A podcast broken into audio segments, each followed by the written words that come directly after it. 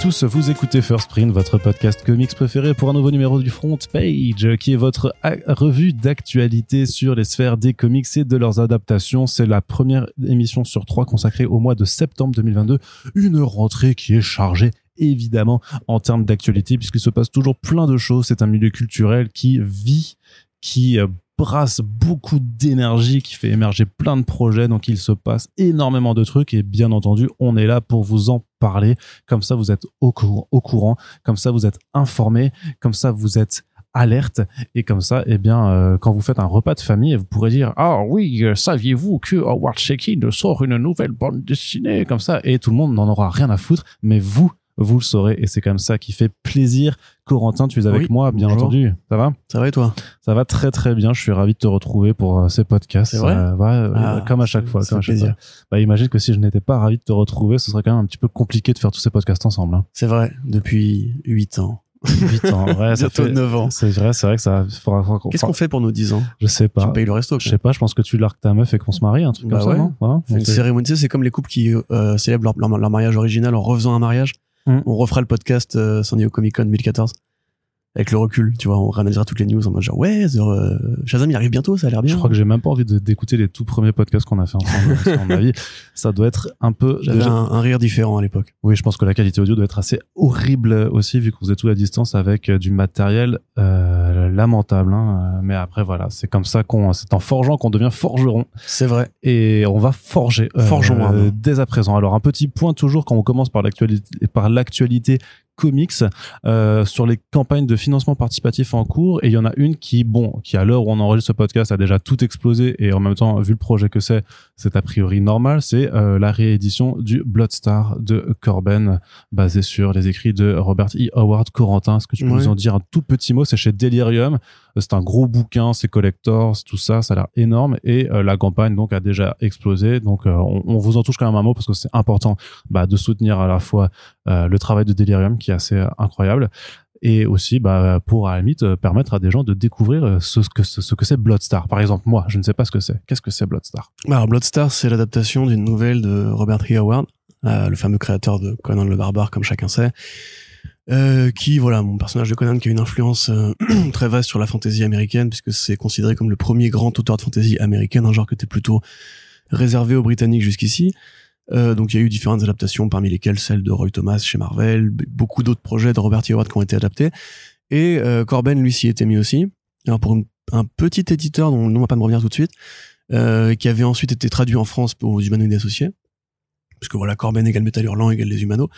Et qui était devenu un peu introuvable, euh, surtout en bonne qualité, parce qu'il y avait une version colorisée qui était donc celle des humanos, mais la version originale était en noir et blanc. Donc, euh, bah, Delirium, comme tu l'as dit, qui font un travail assez exceptionnel de, pas juste d'importation, mais aussi de remasterisation, de remise à jour de beaucoup de projets. Bah, notamment sur Corben hein, aussi Sur Euh, Corben, mais on se souvient que sur Murky World, ils avaient été les premiers Ouais. à avoir l'édition TPB, en travaillant directement avec la fille de Corben, je crois, euh, pour éditer. Donc c'est un, un album dont on avait parlé, euh, qui est un peu le dernier projet de Corben avant sa mort. D'ailleurs, qui est carrément en fait le dernier projet de Corben avant sa mort. Et Bloodstar, donc ils ont été voir euh, José Villarrubia, Mm. euh, un coloriste euh, voilà très connu qui a travaillé avec Corben et que d'ailleurs on a eu euh, sur euh, First Print. Coucou. tout à fait Euh, donc voilà pour une version qui n'existera que en France, qui est donc une version où on reprend les, les scans des planches originales et où Villarubia les retravaille pour donner de l'effet. Donc un super projet au demeurant pour les fans de Corben, pour un album qui est très rare et souvent considéré comme l'un de ses meilleurs travaux de dessinateur. Si vous aimez pas le style Corben de Murky World justement plus caricatural, plus plus exagéré dans les formes, les visages, les muscles, la sexualité, là on est sur quelque chose de beaucoup plus digeste, euh, beaucoup plus fantasy classique et qui est, vra- qui est vraiment bien, qui a été euh, un succès critique au moment de sa sortie. Donc effectivement, comme tu l'as dit, ils en sont déjà à 50 000 euh, de récoltés sur 8 000 euros quand même, donc de, de, de demandes. Donc tous les paliers ont été largement explosés, ce qui fait très plaisir. Et en même temps, voilà, euh, il reste encore 31 jours pour pousser le projet plus loin. Désolé, euh, pour pousser le projet plus loin. Et euh, voilà, donc l'album est un peu cher, hein, je trouve moi personnellement. Je me tâte à, à me le prendre quand même. Mais euh, voilà, donc là actuellement, tous les paliers ont été euh, brisés. Donc dès le dernier qui était à quar- à 45 000 euros. Donc il y aura des prints, il y aura des, des ex libris, il y aura une couverture, euh, voilà, bien belle, ça veut rien dire, avec un dos toilé, tout ce qu'il faut, tout ce qu'il faut. Donc c'est super chouette de voir l'engouement que ça a généré et euh, bah, on espère maintenant que la suite qui euh, parce qu'il y a un autre grand auteur de fantasy qui va bientôt être adapté, qui a été adapté en comics, qui va arriver bientôt chez Delirium. Euh, que toute cette école de BD qui était effectivement un peu compliquée à vendre auprès des, des Français, bah, trouvera son, son public maintenant, quoi. Ouais, tout à fait. Donc, de toute façon, vous avez toujours, à chaque fois qu'on parle de ces campagnes de financement participatif, on met le lien dans la description du podcast sur l'actualité, sur le petit point du programme euh, sur lequel on évoque cette actualité et l'autre campagne en cours aussi sur laquelle on va attirer votre attention, euh, qui n'est pas encore euh, complètement à 100% au moment où on enregistre ce podcast, mais on n'a pas trop de doute sur le fait que ça le sera, mais voilà, pour donner un coup de main, c'est toujours bien. C'est le Tide Song de Wendy Xu, qui est en cours de financement donc chez Bliss Edition. Donc, ça fait partie en fait de leur gamme de bande dessinée young adult slash jeunesse euh, qui évolue en parallèle et qui commence petit à petit à prendre le pas d'ailleurs aussi sur les publications Valiant puisque Valiant bah, lui a réduit son a réduit son volume de façon très importante donc forcément c'est un peu compliqué euh, pour une maison d'édition de proposer des titres si euh, la, la, maison d'édition américaine ne sort rien et donc ça fait quand même maintenant depuis quelques temps qu'on a vu hein, maintenant que Bliss se, se, se, se développe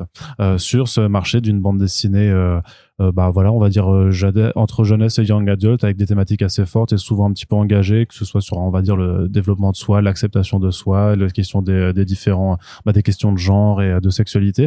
Donc voilà, des, des, des, trucs très bien qui font souvent râler les vieux passés 40 ans, mais qui plaisent en général surtout aux, nouvelles générations de, de lecteurs et de lectrices. Et avec quelques excellents titres, on a vu notamment toute la trilogie des Dragontés de Kay euh, que même Corentin a lu, je crois. Tout à fait, oui. Et c'était bien. Et ouais, non, c'est plutôt. C'est mon avis de critique professionnelle. Plutôt cool euh, et plutôt enchanteur. Donc euh, c'est vrai que vous ne, le dites jamais, on enregistre dans des conditions un peu particulières puisqu'on est à la, à la Felicita, qu'il y a des portes et des trucs comme ça qui s'ouvrent, donc on s'excuse un petit peu du bruit. Pensant naïvement que le matin ce serait plus calme. Si vous l'entendez, non mais le truc c'est qu'on nous a dit aussi à chaque fois que vous dites ça, en fait on n'entend rien, donc j'espère qu'effectivement vous n'entendez rien. Et donc je reprends donc sur Tight Song, donc c'est un album euh, de Wendy Xu qui nous parle en fait donc de, de Sophie, une sorcière qui a un peu du mal à maîtriser ses pouvoirs et qui est donc envoyée chez sa grande tante pour s'entraîner à un examen euh, d'entrée pour la meilleure école de magie du royaume, donc aussi la sorcellerie, euh, euh, un, un, secteur qui a été beaucoup mis en avant et développé, notamment par pas mal d'autrices, parce que la, la, question de la sorcellerie, c'est une thématique très féministe aussi, et parce que ça plaît au final, voilà. Et plutôt que d'avoir des, des trucs de, de, sorciers écrits par des gens un peu transphobes, et eh bien autant aller vers des, des bandes dessinées un peu plus sympas. Je ne sais pas, je fais des allusions comme ça, voilà.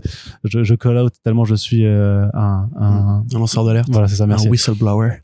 Et donc, donc cette, cette jeune Sophie euh, qui va aussi, ben en fait, euh, faire essayer de s'entraîner donc et lâcher un sort en fait qui, qui va un petit peu partir partir en cacahuète et euh, qui va en fait emmêler dans, dans son sort en fait un jeune dragon d'eau.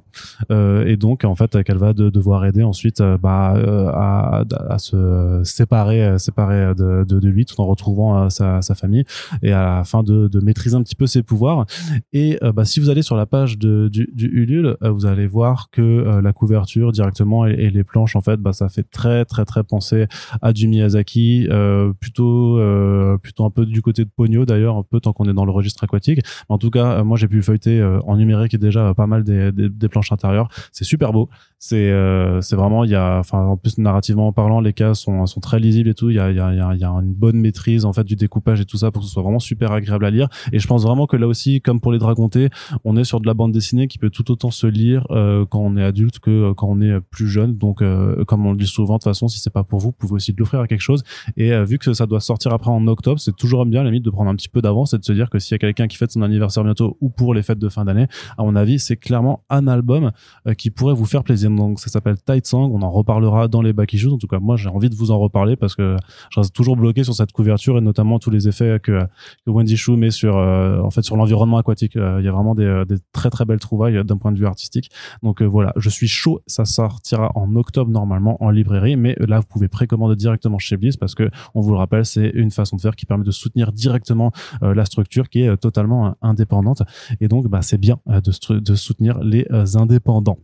Ensuite, Corentin sur l'actualité aussi pour celles et ceux qui nous écoutent en temps réel et qui est pas avec euh, deux mois de retard. Et d'ailleurs, on ne vous fait pas de reproche. Si vous nous écoutez, c'est quand même très bien. Mais pour celles et ceux qui nous écoutent vraiment, euh, voilà, euh, début septembre, sachez que dans quelques semaines, début octobre, se tient le festival Quai des Bulles à Saint-Malo et qu'il va falloir vous y rendre absolument parce qu'il va y avoir beaucoup beaucoup d'invités présents, notamment avec les différents éditeurs de comics qui ont décidé de nous de jouer le jeu une fois de plus, mais même des éditeurs, on va dire, de, des éditeurs français, mais qui ont voilà avec eux des auteurs, des artistes et des autrices qui font partie de la BD qu'on aime évoqué dans nos chroniques, que ce soit sur comicsblog.fr ou euh, sur First Print.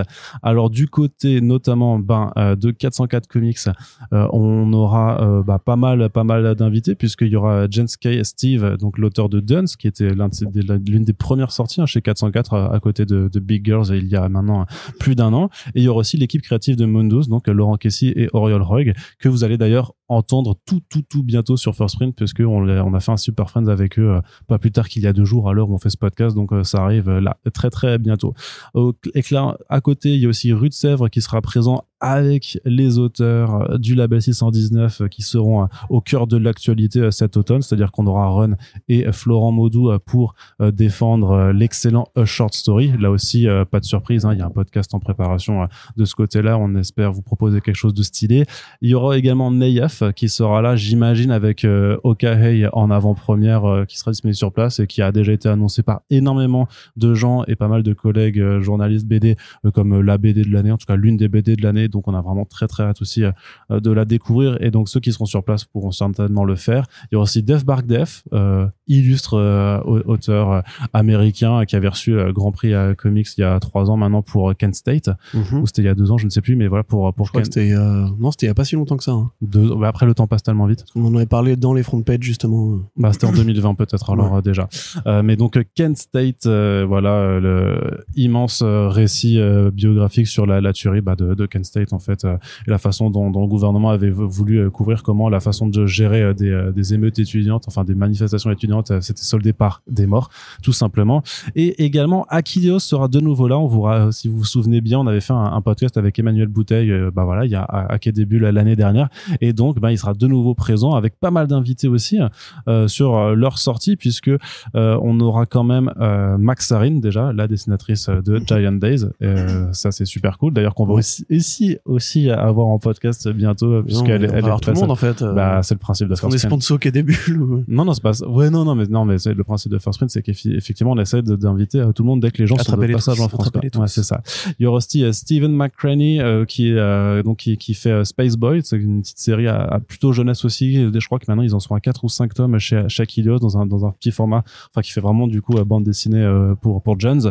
Euh, alors que je connais pas personnellement, mais euh, a priori c'est bien. En tout cas, s'ils font le. pas un Jones Pas tout le temps. Mm. Pas tout le temps, mais j'ai pas le temps de tout lire non Malgré plus. Malgré tes t-shirts et tes baskets. C'est ça, ouais, elle va, te faire foutre. euh, on a également, il, nous a annoncé également que Juliette Fournier de Backgammon euh, et Ronan, euh, Ronan Toulat, par contre, pour l'excellent Le Roi des Ribauds, euh, seront aussi là. Il y a aussi Fifol pour quelque chose qui s'appelle The Art of Fifol, donc là que je ne connais pas. Et par contre, JB Andrae, qui signe le, le, bouquin Créature, qui là, par contre, aussi en termes de travail graphique, c'est assez somptueux. Si vous connaissez pas, tapez Créature Achilleos, vous allez voir juste la couverture et vous allez faire Oh jeez, je veux ça dans ma bibliothèque. J'en suis à peu près sûr. Vous êtes Morty de Rick et Morty. Voilà, c'est ça. Oh jeez. Oh jeez, Rick. Oh jeez. Hey, Morty. oh jeez, j'ai envie d'avoir ce bouquin dans ma bibliothèque. Shut up, Morty. Shut, up.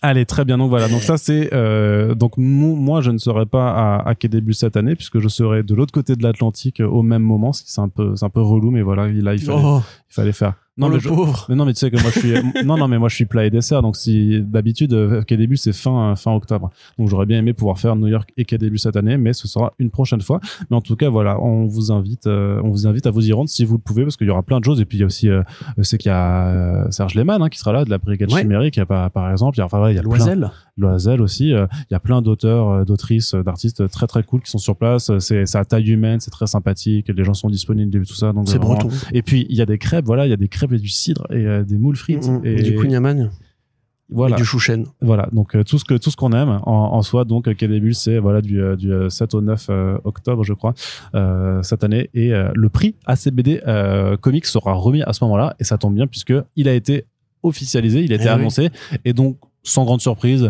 c'est Beta Ray Bill hein, qui a gagné effectivement Eh, Beta Ray Bill et pourtant, de Daniel Warren hein, Johnson. c'était C'était pas c'était hein, pas c'est- évident. Mais alors je déconne, je déconne, je fais pas comme euh, le mec du FIBD, j'avais- je je je- j'annonce pas des faux prix euh, pour faire marrer la foule. C'est donc euh, tu feras non mais ça drôle, ça, hein. Ah bah ça je sais qu'il y en a je pense qu'il y en a un qui a toujours euh, le, le truc sur Saga euh, en travers de la gorge clairement. Et donc euh, c'est Monstre bien entendu, c'est Monstre de Barry Windsor Smith qui a gagné et en même temps Quelle surprise. et en même temps, c'est ça. Est-ce qu'il y avait vraiment, enfin, tous les albums, Non. en, en mon sens, c'était bon. Non. Enfin, Mm. si, oui, mais pas tous aussi bons. Oui, non, non, non, mais c'est ça, c'est ça. C'est que, c'est que malgré la qualité de la sélection générale et malgré aussi la qualité de certains albums qui ont été oubliés, effectivement, enfin, qui ont, qui n'ont pas été choisis et, et pour lesquels Corentin m'a copieusement passé un savon la dernière fois. Euh, et- oui, quoi. On a eu un débat d'idées intéressant et recherché. Ça, mais après, tu vas te taper. J'ai gagné. Je, le dis. Ouais, bien sûr. C'est pas très compliqué, tu sais, c'est comme se battre contre un infirme, hein, c'est pas, voilà. Allez, Corentin, du coup, euh, Monstre euh, qui a gagné, c'était effectivement, voilà, l'évidence, euh, ça, ça ne pouvait, Oui, ça ne oui, pouvait oui. être que lui. Bah parce que c'est le grand retour de Barry Windsor Smith pour un album qui est beaucoup plus beaucoup plus épais, beaucoup plus riche, beaucoup plus dense que la plupart de ses concurrents. Euh, même s'il y avait effectivement voilà beaucoup de qualité, on récompense aussi, je pense, euh, l'expérience, euh, l'aboutissement d'une technique, d'un genre, et un album qui quelque part paraît un peu hors du temps par rapport à beaucoup de ses collègues qui font plus qui font plus moderne. Euh, c'est super cool pour Barry Windsor Smith, mais enfin, je pense pas que ça va, genre, il va pas bondir au plafond en mode genre ouais, j'ai gagné la CBD, mais euh, ça nous rappelle quand même que bah, euh, ce prix-là existe pour les comics aussi, et qu'on a des raisons de célébrer la qualité en comics chaque année, et que effectivement là, on pouvait au moins se poser la question de qui est-ce qui allait être le premier, même si effectivement pour moi, Monstre était quand même largement devant. On voit que chaque année, on a quand même des très bons projets qui, sortent et euh, bah, c'est toujours un plaisir de savoir que euh, ça peut peut-être intéresser les gens justement si on se met à nous aussi à se prendre pour les mecs des Oscars, etc. très bien, très bien. Donc voilà, c'est disponible chez Delcourt, euh, c'est à lire, euh, c'est à emprunter en bibliothèque. J'en pense en plus que c'est le genre de bouquin qui a été choisi par aussi par euh, des bibliothécaires. Enfin, j'imagine vu vu la, prestance du monsieur, c'est énorme. Préparez quand même un, un, paquet de mouchoirs à, côté parce que c'est dur. C'est une lecture qui est assez difficile et je ne serais pas surpris que plusieurs d'entre vous soient émus. En même temps, la plupart des albums de cette sélection, c'était pas des trucs très très joyeux. Hein. C'est vrai. Ouais, mais Bill, c'est pas. oui, mais je me suis pas retrouvé dans le même état euh, que quand j'ai lu Monstre par rapport aux autres, euh, très sincèrement. Moi, les Star. Encore les Leicester, c'était non, c'est vrai que les secoué. mais même Beta Ray Bill aussi, ça m'avait un petit peu mis euh, rendu triste. Oh, le fragile. Bah complètement. Oh, il fait du catch, ça m'émeut, c'est trop beau. Ça me rappelle mes jeunes années. T'es con. ou quoi? Allez, Corentin, Voilà, lisez Bill, vous comprendrez la vanne. exactement. Corentin, on continue, on ne s'arrête pas. C'est donc on retourne un petit peu chez Delirium, euh, justement pour nous. Tu vas nous parler un petit peu juste de, de, de, de, de l'un de ces prochains euh, bouquins qui arrivent. Pardon, c'est Ouais. Elric de Roy, de, de, de, de Roy Thomas. Alors c'est vrai qu'il y avait eu, euh, en fait, il y a, il y a plus, il y a eu plusieurs mini-séries et la dernière, en fait, la troisième mini-série avait été euh, été sortie l'année dernière ou il y a deux ans chez Delcourt, mais là en fait, il va reprendre tout du début en fait pour euh, vraiment proposer. Euh... Ah, je savais pas que ça avait déjà été édité, tu vois. Il y a, il y a un, petit album, c'est Corum, je crois, ça s'appelle et c'était euh, ouais sorti l'année dernière chez Delcourt. Un truc. Ok. Bah là, en Donc, c'est pas l'occurrence, complètement de l'inédit, mais là il reprend du- depuis le départ quoi. oui, en l'occurrence, donc c'est la série. euh, alors du coup, l'éditeur américain, je ne l'ai pas, mais c'est une série donc euh, de Roy Thomas, donc le fameux euh, grand architecte de Conan le Barbare qu'on considère à tort ou à raison comme le deuxième grand responsable de la carrière de Conan avec Robert T. Howard et pas Schwarzenegger ni John Milius. Euh, et effectivement, c'est assez logique puisque Roy Thomas, qui avait donc travaillé sur Le Gros Barbare, va maintenant prendre son espèce de décalque inverse. C'est-à-dire que Elric, euh, c'est un personnage qui est ouvertement en fait une réponse méta à, Conan. Euh, là où Conan est un guerrier musclé, euh, un peu taiseux, on va dire, et, félin, etc. Elric plutôt est un personnage très frêle, qui pratique la magie, qui est un albinos, qui ne fit pas dans le décor, dans un monde de fantasy, donc inspiré, enfin créé par Michael Moorcock, voilà, dans le, le cadre euh, du champion éternel, qui est en fait une sorte de multivers où chaque réalité a, on va dire, un, guerrier euh, légendaire qui va être euh, le véhicule de chaque histoire. Euh, voilà, donc Elric, effectivement, euh, de Melny Bonnet, euh, qui a été adapté par Thomas et par euh, P. Craig Russell, alors qui n'est pas au dessin euh, de cette histoire-là, mais qui ancre et qui, je crois, même fait les découpages, en fait. Je suis en train, j'ai un petit doute là-dessus. Euh, un album qui fera très bien, justement, dans la, la collection Delirium, qui s'était déjà intéressé beaucoup au travail de Corben en fantasy, et qui, voilà, après Bloodstar, ça paraissait assez logique, comme réponse un petit peu au, grand chef-d'œuvre de l'adaptation de comics de, de fantasy. Enfin, l'adaptation en comics de romans de fantasy, de grands romans de fantasy. Euh, le dessinateur, en l'occurrence, c'est donc Michael T. Gilbert, ancré par Russell. Donc vous avez quand même les structures à la Russell. Vous avez ce côté très euh, très ciselé, très euh, très roman, enfin la couverture de roman euh, fantastique. Euh, voilà, moi, alors, moi cette série, je vous admets bien volontiers que je ne l'ai pas lu. Je connais un peu Elric de voilà de réputation, on va dire, et Moorcock est pareil considéré comme l'un des plus grands euh, auteurs de fantasy de la deuxième moitié du XXe siècle j'ai envie de dire que on se. Il y a une autre adaptation de ses écrits euh, chez Glénat, je crois. Qui il y a pas mal de comics euh... Elric en fait, et à un moment donné, Russell a pris vraiment les commandes pour écrire et dessiner les séries suivantes, euh, parce que voilà, c'est encore une fois Russell pour ceux qui ne voient vraiment pas du tout, c'est donc un pote de Neil Gaiman euh, qui est très versé dans le fantastique, dans l'imagerie justement très à l'ancienne féerique. On en avait parlé récemment pour euh, Kill Raven, où il y avait, comme on avait dit, cette notion beaucoup plus romantique et beaucoup plus esthétique qui était arrivée, beaucoup plus littéraire aussi quand il avait pris les commandes du projet avec Don McGregor.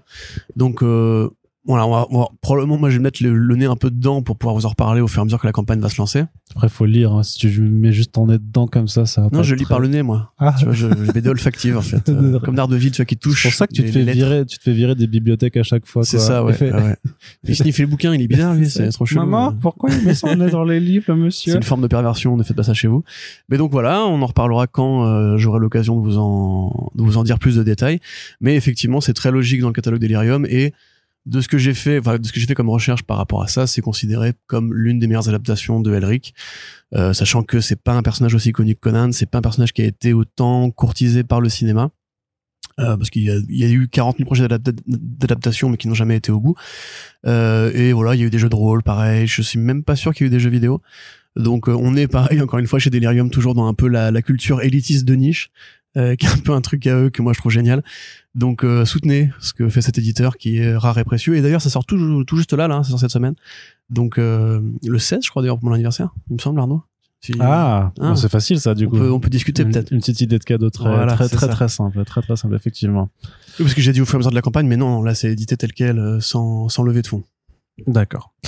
Allez, Corentin, on continue, on ne s'arrête pas toujours. Moi, c'est à moi de vous parler juste d'un nouvel album que, pareil, je n'ai pas encore lu, mais c'est parce que c'est juste pour parler de ce travail de cet auteur et parce que euh, et je remercie, je fais une grosse dédicace à Christopher Malouane, euh, qui est donc euh, libraire chez Comic Zone et qui anime le podcast Le Gaufrier. écoutez-le, c'est vraiment sympathique, c'est vachement plus écrit que nous, avec des très chouettes. c'est pas compliqué. ouais, non, mais du coup, c'est pas c'est pas de l'impro, c'est vraiment les, Christopher et ses, ses, ses, ses, collègues libraires en fait qui font des chroniques de, de BD, comics, manga et c'est vraiment euh, vraiment plutôt bien foutu donc euh, allez allez les écouter. Et donc Christopher qui était passé à une époque euh, je sais plus c'était pour un back issue du reconfinement je crois pour nous présenter Démon de Jason Shiga donc un auteur américain d'origine asiatique en fait qui qui qui est fou en fait tout simplement qui qui a un cerveau, qui a un cerveau génialement malade hein, tout simplement qui a fait et qui est édité chez Cambourakis en, en, France. Donc pas forcément l'éditeur dont on vous parle le plus par ici clairement. C'est une comment on dit tu sais quand tu dis un truc euh, petit, mais pour euh, pour signifier beaucoup plus. Euh, ouais, alors là, tu me. Un euphémisme, merci. Un euphémisme. Et donc, euh, et, et, et, donc, il avait notamment fait, euh, enfin, Christopher nous avait présenté Démon, qui nous montrait en fait l'histoire d'un, type qui essaie, qui, qui essaie de se suicider et qui se réveille toujours dans la même pièce et comprend pas ce qui, ce qui, ce qui lui arrive en fait. Donc, il continue de se suicider de, de tout un tas de façons les plus atroces possibles. À chaque fois, il, il, il, redémarre et du coup, il met beaucoup de temps à comprendre ce qui lui arrive. Et quand il comprend ce qui lui arrive, ça part encore plus en couille, alors que déjà le début est vraiment, ça part super couille. Donc il y a une grosse intégrale qui était éditée, qui est complètement fou. Euh, et c'est vrai que le moment où Christopher Nolan m'avait dit, tu verras un moment, euh, on parle de couteau fait en sperme. Et du coup j'ai fait ok c'est bon je, je, veux en être je veux savoir pourquoi pourquoi il, a, dit ça. il a les mots pour te parler quand même ah bah hein, complètement il avait, il avait compris le truc. il, sait comment il sait comment euh, activer les, les neurones de mon cerveau bizarre. Et non, non, mais non, par contre c'est drôle. Couteau en sperme. C'est quoi? couteau en sperme? Ouais c'est ça. C'est drôle c'est gore enfin c'est brutal quoi. C'est absurde c'est c'est complètement fou. C'est beau. Et euh, c'est un style bah c'est un style assez c'est une approche assez minimaliste en fait dans dans, dans le dessin. Donc euh, je dirais pas que c'est enfin les gens diront que c'est pas très beau mais là on s'en branle parce que c'est la narration c'est et surtout qu'il avait fait un autre livre avant qui s'appelle Vanille au chocolat où c'est c'est vraiment couteau en, en bave toujours pas toujours pas mais c'est une c'est une, une, une BD en fait à, à, choix multiples. En fait tu vas tu vas choisir le destin de, de ton personnage euh, bah, au début avec un choix initial c'est vanille ou chocolat. Et en fonction de ça bah t'as mille façons en fait de lire la BD puisque il y a vraiment mille euh, parce qu'à chaque fois qu'il y a un embranchement ça permet d'avoir une histoire différente. Et donc là il reprend un petit peu le même principe avec ce nouvel album qui s'appelle Léviathan.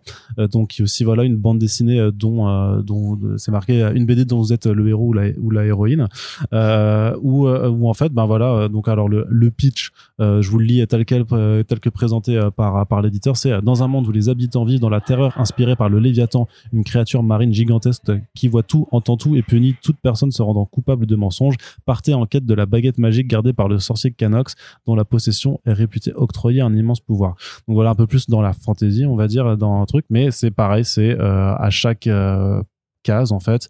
Euh, vous avez parfois une petite séquence ou parfois juste une case unique qui vous dit ensuite bah, en fonction de la décision que vous prenez vous allez à telle page pour lire euh, telle, case. Donc ça vous permet de lire euh, l'histoire de tout un tas de façons différentes. Il y a, plusieurs embranchements possibles. Et là en plus c'est le premier volume du- d'une trilogie qui était annoncé donc voilà on va en reparler parce que je vais clairement aller me le prendre. Alors si, si, si l'éditeur me l'envoie pas je m'en fous. J'irai en librairie comme tout le monde et j'irai le prendre aussi. Parce que vraiment Jason Shiga c'est de la frappe. C'est vraiment un voilà donc je remercie encore Christopher de me l'avoir fait découvrir et si vous connaissiez pas eh bien je vous encourage à vous rendre immédiatement en librairie euh, pour aller euh, jeter un œil est-ce que ça t'intéresse un petit peu Corentin? Est-ce que je, je te l'ai bien vendu? Est-ce Oui. que oui Mais je saurais pas en dire beaucoup plus vu que Bah je n'ai- pas lu de, je- aucun travail de ce garçon. Voilà, bah il faut. Mais, en plus, euh, ouais. apparemment, parce que je l'ai loupé en dédicace l'autre jour euh, sur Paris, mais apparemment, il sera en résidence d'artiste pendant un an à Angoulême. Donc, euh, si c'est bien le cas, il faut absolument euh, bah, que je descende à Angoulême pour aller lui poser quelques questions. Oui. Donc euh, voilà, encore, encore. Si on arrive à voir Shiga sur First Print, vraiment, je pense que l'année sera, sera encore plus belle qu'elle ne l'est déjà de, de ce point de vue-là. Oh, bah, elle va être belle. Eh ben, eh ben, tant mieux. Allez, Corentin, on continue du côté de la VS. C'est vrai qu'on va quasiment parler que de, que de Creator Round un petit peu, mais on va du côté d'une branche un petit peu anti-héros. Je sais pas si tu connais un personnage qui s'appelle Spawn, Corentin. Euh, pop, pop, pop, pop, pop, Spawn, Spawn, Spawn. Oui, Mark Silvestri. Non, Hmm. David Finch? Attends, Hmm. je sais plus. Ah. Sportaccio, c'est ça? Je crois qu'ils ont tous dessiné dessus de toute façon. Oui, en euh, plus, ouais. Oui, Spawn, effectivement, avec Delcourt, qui nous a dit un portfolio collector avec 8 ex-libris pour le 30e anniversaire de la création de Tom McFarlane. Euh... T'es pas obligé de le faire comme une pub Leclerc. En fait, si moi, si je voulais en parler, c'est effectivement cette année, on fête les 30 ans de Spawn. Oui, on est au courant, du coup. C'est, hein. comme si, enfin, il est à peine plus jeune. C'est presque notre petit frère, en fait. Tu vois? Ouais. C'est, c'est ce qu'il est né, il est né euh, Ouais, pas si longtemps après nous. après moi, T'imagines que toi, t'es encore en train de chier dans ta couche, que Todd McFarlane, il était là, il, il balançait Spawn à, Oui, à la on a des années d'écart, oui. Après, c'est pas non plus, euh, tu sais, euh, quand je chiais dans ma couche, Jack Kirby était encore en vie et il créait des comics aussi, hein, tu vois. Ouais, mais je trouve que c'est plus rigolo d'a- d'avoir un rapport temporel sur des choses vraiment, euh, vraiment contemporaines. mais il est pas tout jeune, hein, euh, Todd McFarlane. Il Bah, maintenant, il doit avoir la cinquantaine, il doit avoir euh, la cinquantaine. Ouais, ouais, il, avait 20 et des patates quand il a créé Spawn, donc euh, 21, 22, Bah, c'est 23 ça. par là. Et toi, tu faisais quoi à ta vingtaine? Euh, moi, je faisais quoi? Bah, j'écrivais des articles. Déjà? Bah, je crois. À ouais. 21, mais non. Non, mais tu sais, avant DC Planet, j'ai commencé à, j'avais des, j'ai travaillé pour un site de jeux vidéo, j'ai Ah. mon blog et tout, enfin. L'origin story de Corentin. Bah oui, mais on en a déjà parlé, frère. Non, je crois Bah même si, pas, non, j'en- même dans les podcasts où on détaille nos parcours, à chaque fois, je te dis ça, la même Ah chose. ouais À chaque fois, tu m'écoutes pas parce que t'es Je- occupé à être sur ton téléphone à regarder des photos de cul, mais bah oui. voilà. Et de couteaux de sperme, effectivement. Et surtout, euh, ça sert à rien de se comparer avec des gens qui ont percé beaucoup trop jeunes et qui ont un talent de toute façon qu'on n'aura jamais. Mais les 30 ans de Spawn. Oh, Oh, ah, oh, Arnaud pas d'accord là. C'est triste, ça, euh, attends, merde. Toi, Bah non, mais jamais on va dessiner comme Tom McFarlane, tu vois. Ah bah ça t'en sais rien. Déjà à l'époque, des mecs de 50 balais qui avaient 20 ans de carrière euh, derrière eux ne dessinaient pas comme Tom McFarlane. C'est vrai. C'est triste à dire, mais monsieur est un prodige. Et c'est pour ça qu'on ne se débarrassera jamais de Spawn, même si on aurait grandement envie parfois. Parce que là, par exemple, cette année, quand même, il y a eu, euh, je trouve, un peu de forcing sur les 30 ans de Spawn. Oh non. Mais pas que d'ailleurs. Mais ça hein, n'arrive qu'une euh, fois. Et franchement, par rapport à DC, attends, mais ça attends. qu'une fois. Bah attends, mais par rapport à DC qui fête les 80 ans, puis les 80 ans, enfin tous les 5 ans on a des bah, c'est anniversaires à la pareil. con. Pour les 25 ans de Spawn, on avait eu du, Ah ouais du, du Ramdam aussi, hein. Du Ram, genre ce mot, le Ramdam. On avait eu du Ramdam aussi. Ramdam réclame promo Mais à là, gogo, tu ouais. vois, regarde, il a fait son, son Kickstarter pour le numéro, la figurine, pour les 25 ans de la oui, première mais ça, ça, Spawn, ça, crois. ça ne nous touchait pas en France. Là, c'est l'éditeur français, donc euh, soit direction de Thierry Oui. Mornay, Oui. qui euh, en profite quand même pour effectivement il y avait l'album et quand même le très bel album avec la réédition des tout premiers numéros ce qui n'avait pas été possible depuis euh, des années à cause du, du avec euh, Neil Gaiman euh, on a effectivement le lancement maintenant cet automne en fait des, des titres du Spawn's Universe euh, qui permettra donc d'avoir cette opération un petit peu de, de promo mais surtout ce qui est chouette c'est qu'elle permet de faire participer des artistes français en fait sur cet univers puisque dans ce portfolio collector il y a effectivement des, il y aura huit ex-libris dont euh, deux signés par euh, Todd McFarlane et Greg Capullo mais plus intéressant on aura quand même Alexis euh, Briclot euh, bah voilà artiste français Ouais, mais qui a euh, déjà fait du. Spawn, hein, Alexis Briclot. ouais mais en plus mais en plus euh, qui est euh, qui est concept artiste chez chez Marvel Studios Oui, aussi, bien sûr. euh, mais il a travaillé chez Image Comics déjà pour faire du Spawn. Alors, ensuite on a Benjamin Carré Carré. C'est carré. non, bah, donc, euh, Jamais faite.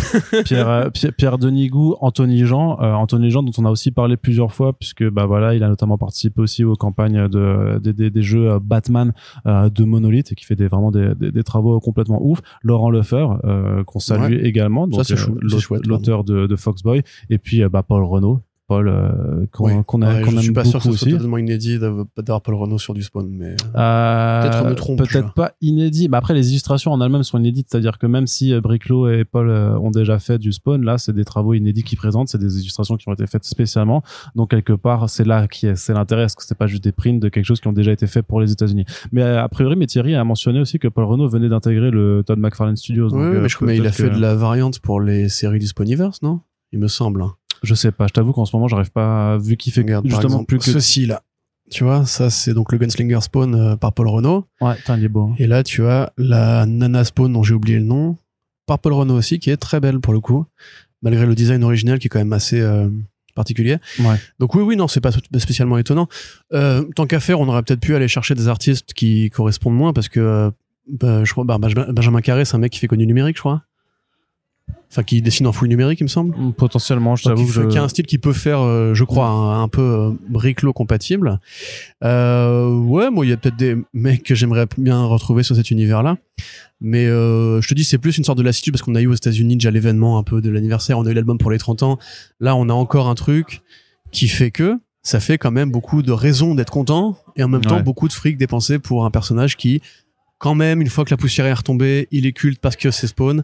Mais si on n'est pas un gros gros fan, et on sait qu'ils sont très nombreux, hein, les gros fans de Spawn sont très nombreux Ouais, et prêts à dépenser. Il y a apparemment il y a quand même quelque chose qui se passe un petit peu en France euh, sur les albums puisque justement ce- cet album euh, anniversaire, je crois qu'il est parti en réimpression. Enfin, a priori voilà c'est euh, alors que c'était quand même un personnage qui vivotait euh, jusqu'à présent. C'était pas enfin pas qui vivotait on va dire, mais qui voilà qui fait pas non plus les scores monstrueux euh, qu'il y a eu aux États-Unis. Et le fait est c'est que on sait aussi que les succès américains ne sont pas forcément reproduits en France. Donc là, ce sera vraiment euh, quelque chose à, à, à voir en fait. Est-ce que ça va pouvoir euh, se, se refaire euh, ou pas? Et euh, c'est pour ça. Mais de toute façon, le truc c'est que je trouve que l'initiative est plutôt cool de mettre en avant des artistes qui sont si chez, Oui, chez nous. oui, oui, Alors même c'est pas même c'est pas complètement inédit et qu'ils ont déjà pu travailler sur cette licence avant. Le fait est que voilà, ce sera offert donc pour l'achat de deux albums euh, Spawn. En l'occurrence, il y aura voilà, il y aura le King Spawn qui va débarquer, ce sera un tome facile d'a- d'accès. Il y a toute la série Spawn ou Spawn Renaissance que vous pouvez prendre. À la limite, euh, l'album anniversaire aussi qui permet de, de regarder les débuts. Et il y a même quelques albums plus d'inté- intéressant en plus. hein. Ouais, et puis il y a quelques intégrales sinon aussi euh, de Spawn Undead, euh, ce, ce genre de choses-là qui permettent aussi d'avoir, on va dire, des récits complets de- dans cet univers. Donc, voilà, moi je voulais juste en parler, juste pour dire que ça existe, voilà. Tu vas bien Euh, faire, hein. voilà, parce Voilà. que je trouve ça plutôt sympa.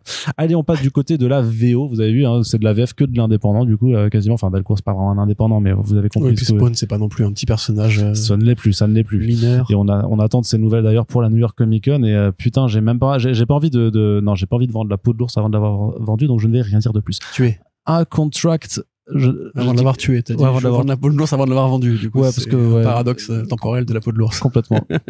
il fait, l'as eh, mais lâche, vendu. lâche ma peau, tu m'as pas, vendu. tu m'as pas encore tué. Alors arrête. Allez. Est quoi, il est- il est doux cet ours. Et il vient de Pyrénées, euh, donc il y a un peu l'accent aussi. hein. Mais, je suis, ah, je suis pas l'action des Pyrénées, mais c'est pas grave. c'est pas grave. Alors, façon, moi, c'est, voilà, question, Oui. avis, quelle est la plus mauvaise note que j'ai eue euh, au bac? Attendez, c'était dans quelle section? Euh, sport. Putain, c'est, drôle parce que c'est vrai, mais euh, mais c'était plus marrant de dire géographie parce que vu que je connais pas les accents, que je fais, euh, je dis toujours n'importe quoi en termes de Tu géographie. dis que t'es italien alors que t'es alsacien, euh, le mec il se gourre Mais je complètement. suis quoi, les deux, je suis Mais les oui, bien deux, c'est sûr. ça, c'est ça le truc. En plus, c'est pas le sport, L'Italie d'Alsace. pour le coup, c'est les maths, je trouve, je me suis vraiment le plus planté. Ouais. Mais 4 bon. sur 20, moi. A Contract with God, un contrat avec Dieu adapté en pièce musicale sur Broadway. Ouais. Le chef-d'œuvre de Will Eisner, donc, euh, ne Non, une- pas le chef-d'œuvre de Will Eisner. c'est- la plus euh, grande bande dessinée de Will Eisner. C'est considéré comme l'un des chefs-d'œuvre, mais c'est pas le chef-d'œuvre de Will Eisner. pas le chef-d'œuvre ultime. Bah, il y a pas de un chef-d'œuvre euh, chez Will Eisner. Will Eisner, il a fait beaucoup, beaucoup de choses. Euh, Certains considèrent que c'est The Spirit, le chef-d'œuvre de Will Eisner. Quoi? Mais non, personne pense ça. Les gens, ils pensent que c'est la trilogie de Brooklyn. Attends, qu'est-ce que tu racontes toi? Je vais me faire engueuler. Euh, donc, Ah, Je pense qu'il y a déjà, je pense qu'il y a des oreilles qui se sont dressées quand même. hein. mais non, mais Enfin, attends. le mais- Spirit, c'est super important, mais je pense que c'est pas du tout considéré comme le truc Ah le bah plus parce que important. ça a fait bouger Eisner. en termes de code de, de narration et de d'iconographie dans la bande dessinée. Enfin, A Contract with God, il est important parce que aussi il fait avancer le format roman graphique. C'est ça, bah, il y a aussi ça, quoi. Mais... Ça, c'est du marketing. Enfin, c'est. C'est bien le marketing. Oui, c'est vrai que c'est bien le marketing. euh, donc, je crois que c'était édité chez DC à la base, si je ne dis pas de, de bêtises, vous me corrigez dans les commentaires. Donc, en fait, c'est l'histoire, enfin, c'est pas, c'est pas l'histoire, c'est une histoire, euh, dans une anthologie, effectivement, sur les, les habitants d'un même bâtiment à New York, euh, dans les quartiers pauvres, euh, avec plusieurs personnages qui tirent un peu sur l'obédience euh, hébraïque, puisque je crois que Will Eisner lui-même était juif.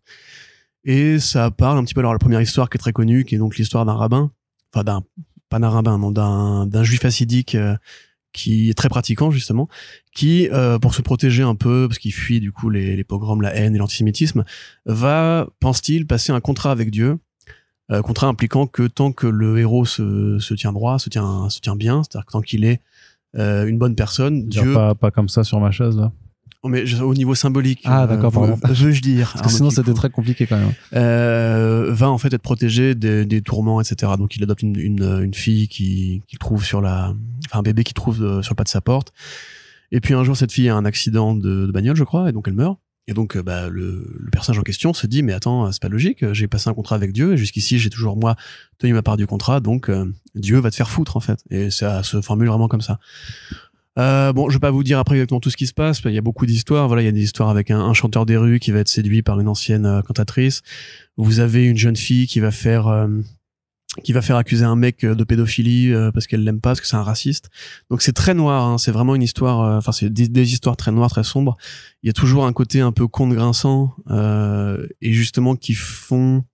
Bah, je connais assez mal l'écriture, enfin la, la thématologie, on va dire, de, de l'écriture euh, hébraïque, mais je crois vraiment que de ce que disent les experts, il y a vraiment un fond en fait de revendication justement sur les contes et légendes de la culture euh, culture juive en fait. Euh, et que c'est un des thèmes fédérateurs du bouquin. Moi, j'avoue, quand je l'avais découvert, je pensais pas du tout à ça parce que bah, c'est pas une lecture qui m'avait euh, qui m'avait euh, apparu, enfin, qui, m'était apparu. Mais ça va servir justement l'adaptation puisque euh, les musiques qui vont être créées pour ce truc-là vont justement chercher dans les références de la culture assidique et de la, de la culture musicale en fait des Juifs d'Europe de l'Est, déjà des, des Ashkénazes, pour parce que c'est là que sont, enfin, c'est le foyer d'implantation par- particulièrement important des, des Juifs à New York.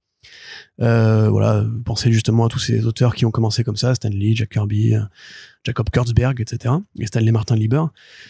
Euh, donc voilà, c'est intéressant en fait comme projet. On n'a pas beaucoup d'adaptations de, comics à Broadway. On sait que les super-héros c'est compliqué. On se rappelle très bien euh, du super, enfin l'adaptation manquée justement de Spider-Man euh, en comédie musicale qui avait essayé de reproduire les techniques de déplacement aérien de Spider-Man, sauf que dans la vraie vie c'est beaucoup plus compliqué. Il y avait des accidents, je crois même qu'il y a eu un mort.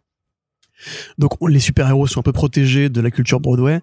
Euh, là où les romans graphiques un peu plus adultes comme ça avaient déjà engendré Fun Home, le, le bouquin d'Alison Bechdel, qui avait été fait avec euh, succès parce que ça avait remporté un Tony Award. Et donc là, bah, c'est une nouvelle euh, manifestation de ce curieux métissage.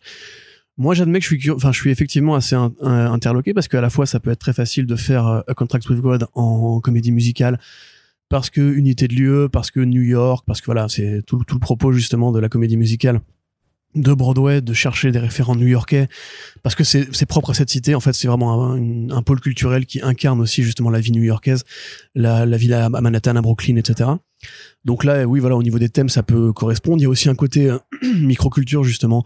Si on va chercher du côté des pauvres, si on va chercher du côté des descendants de migrants juifs, euh, donc pourquoi pas effectivement. Alors les musiciens qui ont été choisis euh, sont tous justement, euh, alors soit de confession, soit d'héritage euh, hébraïque, Euh, notamment apparemment un, un, rappeur reggae man qui fait en fait du du reggae juif.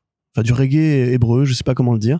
Donc c'est assez curieux, mais en tout cas le producteur qui lui-même justement dit parce qu'il il est de- dans cette, dans cette catégorie de population aussi, dit que ça lui a beaucoup parlé de lire A Contract with God par rapport justement à sa propre sa propre histoire, l'histoire de ses parents et tout. Donc ça a l'air fait euh, intelligemment, mais avec euh, enthousiasme et sincérité. Et j'ai envie de dire que vu que ça se prête effectivement à une unité de lieu, quelque part c'est plus intéressant que d'attendre un film ou une série euh, Contract with God parce que tu pourras pas avoir la noirceur des planches et le côté vraiment très dépouillé de, du style de Will Eisner euh, dans un film ou une série. À moins de la faire en noir et blanc avec vraiment un truc très esthétique, très lourd, très chargé. Ouais, si on en fait un procédural, quoi. Oui, c'est ça, voilà, où, euh, où le monsieur au début en fait va résoudre des enquêtes pour Dieu et tout. Voilà, C'est ça. Mais euh, Bah, ouais, c'est le contrat, projet original, mais euh, mais à mon avis plutôt cool. Enfin, je sais pas s'il y aura une capta ou si on pourra le voir nous de. depuis Paris, mais, je euh, pense- non, je pense pas, non. Mais en tout cas, voilà, c'est c'est- pourquoi pas J'ai envie de dire qu'il y a d'autres histoires comme ça que tu peux essayer d'adapter en comédie musicale, qui est un genre très poreux. Hein. Il y a eu des comédies musicales Swamp Thing, il y a eu des comédies musicales Tortue Ninja, il y a eu des comédies force, même le truc- Retour à même- le futur. Même le truc parodique euh, Steve Rogers the Musical, ils ont fait le numéro sur scène à la D23 et, oh, mais ça, je pense et serais pas surpris. arriver, hein. Ouais, je serais, je sais pas, je serais pas du tout surpris en fait qu'ils en fassent vraiment quelque chose euh, à la fin, tu vois. Mais ils vont essayer de trouver ça- le personnage qui pourrait être fait sans scène d'action ou quoi. Tu vois, genre She-Hulk, c'est facile d'imaginer un musical. Deadpool, c'est facile d'imaginer un musical, tu Ah, vois. tellement, tellement. Donc ouais, à mon avis, ça finira par arriver. Et donc là, effectivement, je dis moi, ce qui me frappe, c'est la sincérité en fait du projet par rapport à, euh, tu vois, au film The Spirit, par exemple, de Frank Miller, qui était pas du tout fait. Enfin, qui Frank Miller était un grand admirateur de Will Eisner, mais il a pas fait le film comme Will Eisner l'aurait voulu, je pense. Alors que là, quand on lit un peu entre les lignes, ça a l'air quand même plutôt carré. Et même les musiciens qui ont été recrutés sont plutôt des gros bonnets apparemment dans l'écriture de chansons originales, que ce soit pour les albums. C'est un peu c'est les songwriters en fait pour beaucoup de de musiciens populaires.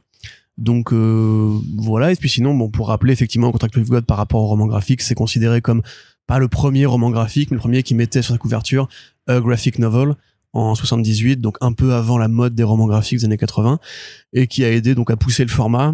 Mais ça a un sens aussi parce que c'est très littéraire, hein, c'est c'est beaucoup de, Mm. de, de passages en prose et tout. Euh, lisez Contract with God si ce n'est pas encore fait. Je sais pas chez qui c'est édité en France. Chez mais- Delcourt, je pense. Ouais. Moi, je, je, je suis Bah, quasiment sûr. euh, Il y a eu pas mal de rééditions de, de certains trucs de, de Will Eisner euh, chez, chez Delcourt. Donc, euh, par, par automatisme, je dirais que, que c'est présent chez eux. Parce que je sais qu'il y a la trilogie du. Non, dans le j'ai dit la trilogie de Brooklyn avant, mais c'est la trilogie du Bronx, je crois. Non, c'est. euh, Alors là, mon gars, je suis pas à ce point expert de Will Eisner non plus. Par Mais contre, moi hein. non plus, moi non plus, euh, moi, moi non plus. euh, je- je- J'en suis bien, j'en suis bien triste. J'en suis bien triste. En tout cas, euh, Corentin, on va continuer toujours avec toi puisque euh, maintenant tu vas nous parler euh, de d'une nouvelle série euh, Image qui annonce avec le retour du grand Howard Chaykin. Donc pas à l'écriture, juste au dessin, Ouais. mais mais au dessin quand même. Donc avec euh, Too Dead to Die, donc euh, trop mort pour mourir, euh, écrit par Mark Guggenheim Oui, alors euh, effectivement, que on en tu parle. adores, que tu adores. Euh, Guggenheim, non. Mais on en parle parce que c'est Howard Chaykin qui revient au dessin. C'est toujours un petit événement. Même si son coup de crayon a beaucoup évolué depuis euh, l'époque de American Flag. Il est beaucoup plus dans les structures un peu plus, euh, comment dirais-je, caricaturales maintenant. Mais c'est chouette parce que déjà, bah, il a l'air content de le faire. Donc euh, voilà. Et qu'il avait déjà collaboré avec Guggenheim à l'époque des séries. euh, alors je crois que c'était Blade et Wolverine, si je ne dis pas de bêtises. C'est une histoire d'espionnage qui a l'air très classique. Donc c'est voilà euh, les années 80, enfin un ancien espion des années 80 qui va être rattrapé dans le présent par son passé et qui va donc euh, euh, mener une dernière aventure euh, qui est liée à une, une affaire qu'il n'aurait pas résolue à l'époque. Voilà. Donc Too Dead to Die, évidemment, ça me fait penser au titre de la saga des James Bond. Hein, voilà, No Time to Die, euh, euh, Tomorrow Never Die et compagnie. Euh, il s'appelle Simon Cross. Il y a un côté un peu pulpy parce qu'on voit sur la couverture euh, qui fait très SAS la femme fatale, euh, évidemment, qui est dessinée à la Ward Chicken euh, et l'espion avec son son Magnum et tout. Donc euh, oui, c'est chouette pour euh, pour Ward Chicken qui, qui continue à travailler, qui a toujours pas renoncé.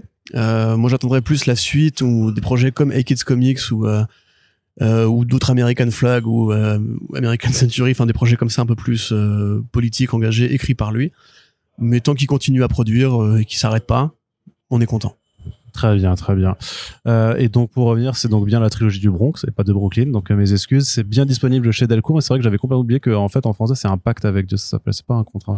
Voilà. Un pacte avec Dieu? Ouais, ça Ouais. s'appelle comme ça. Et donc Ouais, c'est bien, et bien, c'est bien. Tout, tout est chez Delcourt et a priori tout est, tout est disponible.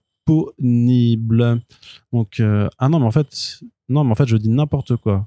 La trilogie du Bronx, ça regroupe un pacte avec Dieu et Dropsy Avenue. Ouais, qui est la suite, ouais. C'est ça. Et en fait, et après, t'as aussi la New York Trilogy. Donc en fait, voilà, c'est, encore. euh, T'as dit n'importe quoi, en je fait. dis n'importe T'as dit quoi. n'importe quoi. Oh, putain, il faudra que je fasse mieux. Euh, mais euh, préparatifs avant. Pardon, pardon à tous les fans de Will Eisner. Euh, vous l'aurez remarqué.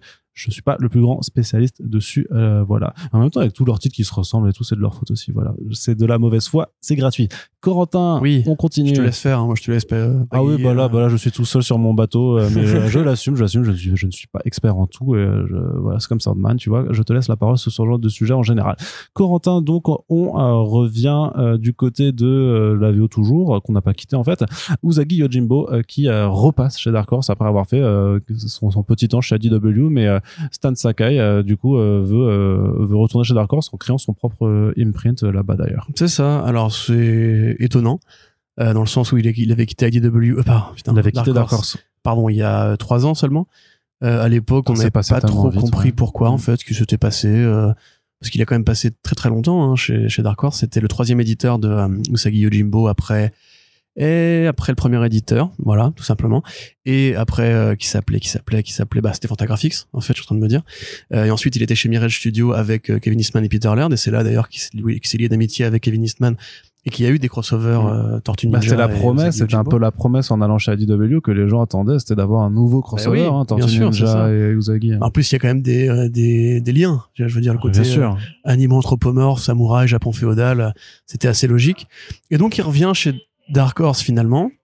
Euh, après donc euh, trois ans chez IDW, on sait pas trop pourquoi, mais a priori le fait d'avoir voulu son label à lui a dû probablement euh, bah, motiver la, la signature du nouveau deal. Et moi, j'ai une piste aussi à explorer depuis que, puisque Dark Horse a été ra- racheté par Embracer, qui est un Embracer qui est un énorme groupe parce que, en fait, ils ont pas proposé aussi un bon contrat Ouais, à. Sakai sous le fait que Usagi euh, pourrait devenir encore plus une IP à développer parce qu'il y a quand même eu une adaptation en dessin animé Netflix, sur. Netflix et euh, Netflix et Dark Horse ont un contrat intéressant déjà donc moi je me demande s'il n'y a pas des bails euh, de, de développement euh, transmédia après quoi Bah, c'est possible. Ce qui est sûr, c'est que la série Netflix a dû euh, faire grimper un peu la cote de Usagi Yojimbo, qui est déjà une série qui a été maintes fois Eisnerisée pour le lettrage, pour la meilleure série régulière, pour tout ce que vous voulez, la meilleure histoire courte. C'est euh, considéré voilà comme comme un indispensable et un peu un pilier justement du comics indépendant qui était là longtemps avant Image Comics, qui était là longtemps avant justement l'avènement de Dark Horse avec euh, Hellboy et tout. Donc euh, bon, je sais pas exactement s'il faut y voir euh, des gros sous forcément si, mais Si. euh, à, à mon avis, juste peut-être aussi que simplement euh, Sakai a été voir si l'arme était plus verte ailleurs et s'est aperçu que bah, on était bien Bah, chez Dark Horse. en ah, fait, oui hein. c'est ça oui enfin ça ouais, ouais, Parce que. Dark Horse c'est quand même aussi voilà l'un des plus gros éditeurs indés. euh, maintenant qu'ils sont dans un groupe en plus, ils ont les reins solides. Euh, Peut-être qu'IDW Bah, c'est- voulait réduire la voilure, tu vois. Enfin, il y a. Ouais, c'est marrant parce qu'on n'a pas entendu trop par rapport à je sais pas des groupes comme Valiant euh, qui, qui sont en galère avec DMG ou même euh, Onipress qui est en galère par rapport à Polarity euh, Publishing. Là, on n'a pas trop eu de vagues en fait post rachat Embracer. En fait, on n'a pas l'impression. Mais c'est normal en fait, parce que la plupart des titres de Dark Horse c'est du creator owned. Donc c'est pas comme s'ils pouvaient impacter les auteurs. En fait, les auteurs, Ah, chez bah, Onipress bien, aussi, ça- mais quand chez Sakai s'est barré, bah, il a dit. euh, Chez Onipress aussi, c'est du créateur Ouais. et pourtant, tu vois bien Ouais, qu'il y, a- ouais. y y y des emmerdes. hein. Bah après, écoute, euh, tant mieux. Hein, euh, Mmh, du bois. Moi, je... Je sais pas exactement quoi en penser parce que en tant que boîte de jeux vidéo, j'ai l'impression que ça va, que ça tient debout. Arnaud touche du bois. Arnaud, Arnaud touche tous les objets en bois de la pièce là, enfin de la Oui, c'est pièce ça, du voilà. cercle qui nous entoure. Bah, merci Arnaud, c'est bon, c'est le, le sort est conjuré. faut vraiment qu'on se mette à la vidéo en fait. Oui, oui, bah oui. Parce qu'il y a tellement, de- il y a tellement de gags visuels à, à, à rajouter dans ce podcast. Non, mais les gens peuvent imaginer là, tu vois, C'est interactif, tu vois. Mm. Ils se font une scène où Arnaud vraiment touche du bois comme ça euh, partout en, en, élongeant ses, ses membres. Euh, Arnaud, une blague? Non. je, vois, je vois que tu souris là. Ok, ok. l'enfant. Euh, donc oui, voilà, c'est plutôt une bonne une bonne chose. Euh, Qu'est-ce que je racontais moi? Pas du tout. Je sais pas, je sais pas, je ne sais pas si c'est une bonne chose. Mais pour l'instant, effectivement, on n'a pas on n'a pas l'impression qu'ils vont mettre les mains dans dans le cambouis Dark Horse. Mm. Après, vu ce que, enfin, les mecs rachètent quand même les droits de du Seigneur des Anneaux, tu vois. C'est c'est ils ont Ouais, ceux, ils ont vrai. ceux, ceux chez qui est donc. c'est vrai, ouais. À mon avis, que Dark Horse fasse plus 1% de moins ou 1% de plus chaque année, ils en ont rien à péter. hein. C'est vrai, c'est vrai, c'est vrai. Surtout qu'en plus, ça va pas pas trop mal chez Dark Horse. Enfin, ils ont pas mal de créations originales. Le Mignon Lovers continue de tourner. Ils ont récupéré IDW, enfin, euh, Usagi Yojimbo, les droits des séries Star Wars euh, pour enfants aussi. Ouais. Donc finalement, par rapport à la crise qu'on pensait quand euh, Alien et Predator se sont barrés, ça a l'air de plutôt bien tenir. Ça, ça a l'air de se tenir en tout cas. Et c'est vrai qu'on n'a pas pensé à le mentionner parce que j'ai même pas encore rédigé dessus.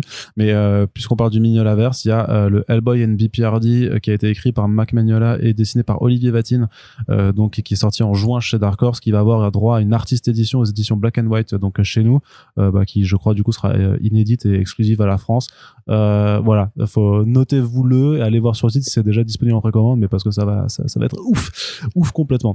Corentin, on termine cette partie vieux avec la euh, l'arnaque euh, l'arnaque euh, l'arnaque DC Comics ils m'ont bien fait marrer et c'est pour ça qu'on va pas y passer non plus une demi-heure. Ils ont annoncé un épilogue en fait à Hush de Jeff Lubb et Jim Lee parce qu'on fête voilà les 20 ans d'existence de, de Hush cette année. Donc l'air célèbre arc narratif blockbusteresque dans lequel en fait euh, le mystérieux Hush euh, au bandage au visage bandé en fait euh, s'en prend à Batman à, un peu comme Bane dans Nightfall en lui faisant en fait affronter tout un tas de vilains pour l'affaiblir et ensuite bah, lui piquer tout ce qu'il possède.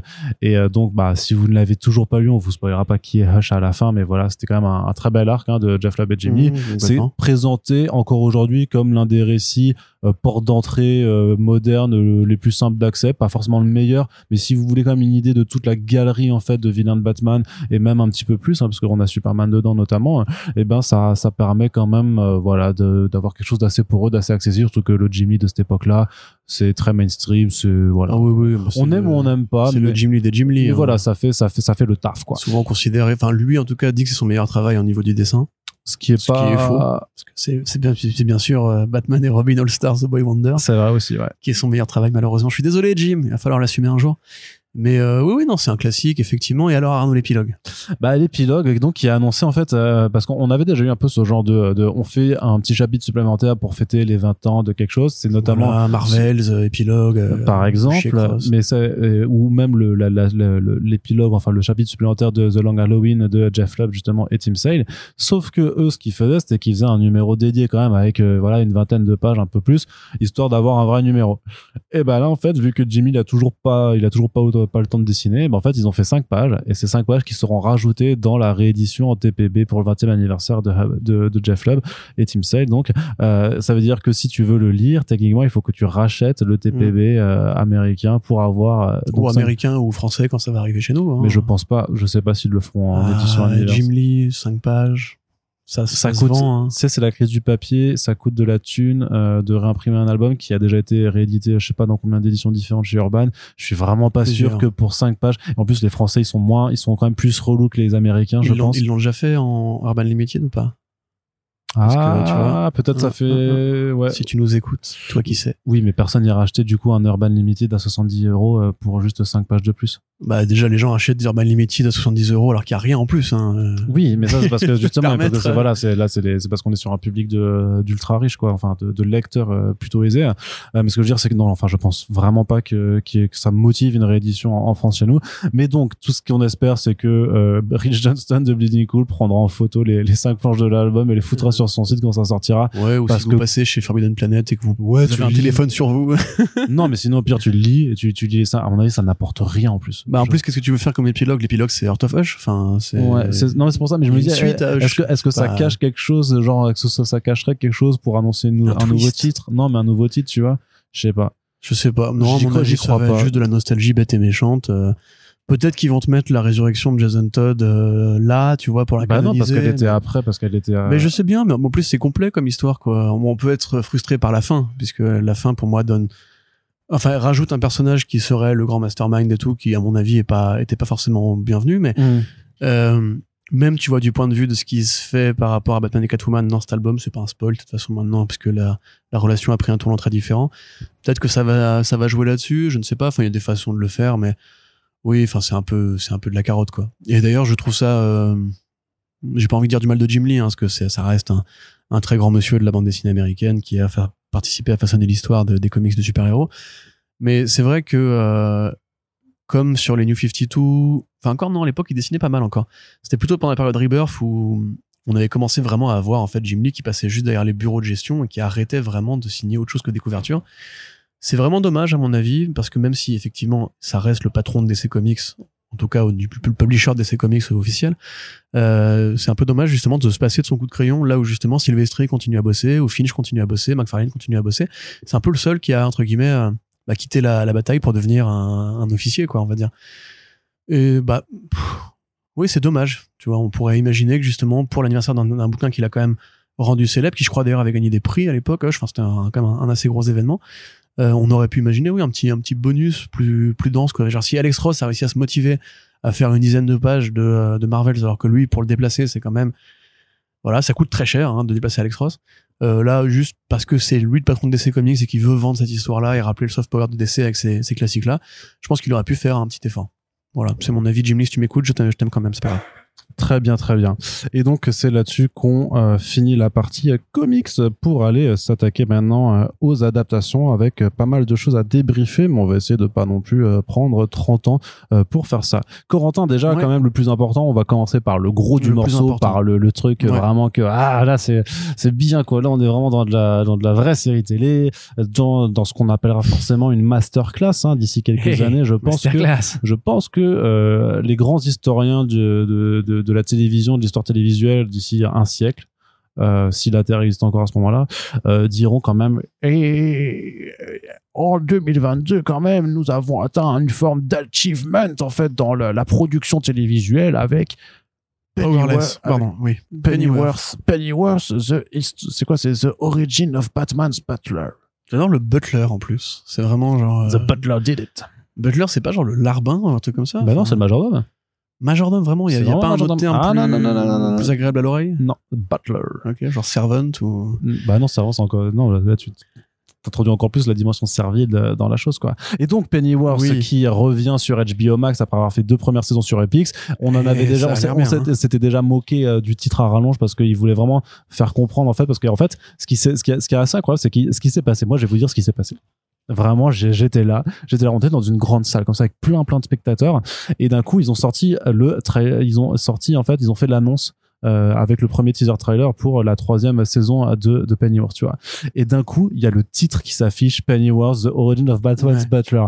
Et là, je te jure que tous les jeunes sont à côté de moi, ils font, non, attends, ils font, attends, Arnaud, mais depuis deux, là, depuis deux saisons, Alfred, en fait, Bah c'était le ouais. majordome de Batman. c'est ouf Et, ils Parce font, que, et je euh, te jure que là, il y en a, C'était Gotham City, d'accord, mais il y, avait Thomas Wayne, d'accord, mais ça aurait pu être un autre Thomas Wayne. oui, Euh, Je sais pas, c'est ça. ça se trouve euh, depuis le début. Non, Et en fait, là, on est confirmé.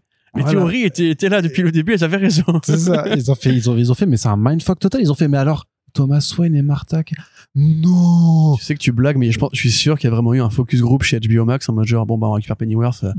Je sais pas s'il est très vendeur. euh, Est-ce que vous connaissez, vous? Non. Non, mais c'est le, le, gendarme de Batman. Ah oui, oui, oui, mais il faut le mettre ça, hein, parce que sinon les gens vont, vont décrocher. Non, alors par contre, ce qui s'est vraiment passé pour de vrai, c'est que clairement, par contre, dans leur réunion de marketeur débile, mais oui, mais c'est vrai, je ils ont vraiment dit, très sérieux. ils, ils ont dit, non, non, il y a, il y a pas, je veux dire, il y a pas des gens qui se sont dit, merde, il faut, il y a des gens qui le savent pas. Par contre, ils se sont dit, par contre, pour réattirer l'attention sur cette production qu'on a récupérée plus ou moins malgré eux, je sais pas si c'était si voulu que ça, et ben, faut rajouter Batman dans le titre, effectivement.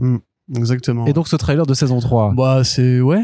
C'est Tu- incroyable, mais c'est toujours. Enfin, moi, elle me fascine cette série parce que je, bon, je suis pas à jour, mais de ce que j'en ai regardé, parce que ça ça m'a toujours fasciné dans cette approche euh, bizarre en fait d'action over the top avec l'accent ultra anglais de Jack Bannon qui est trop marrant et parfois la série qui va dans des délires. C'est pas comme Gotham, mais ça s'en rapproche un peu. De toute façon, c'est les Ah, mêmes mais- créateurs derrière. Oui. Mais c'est- mais c'est- mais c'est Gotham.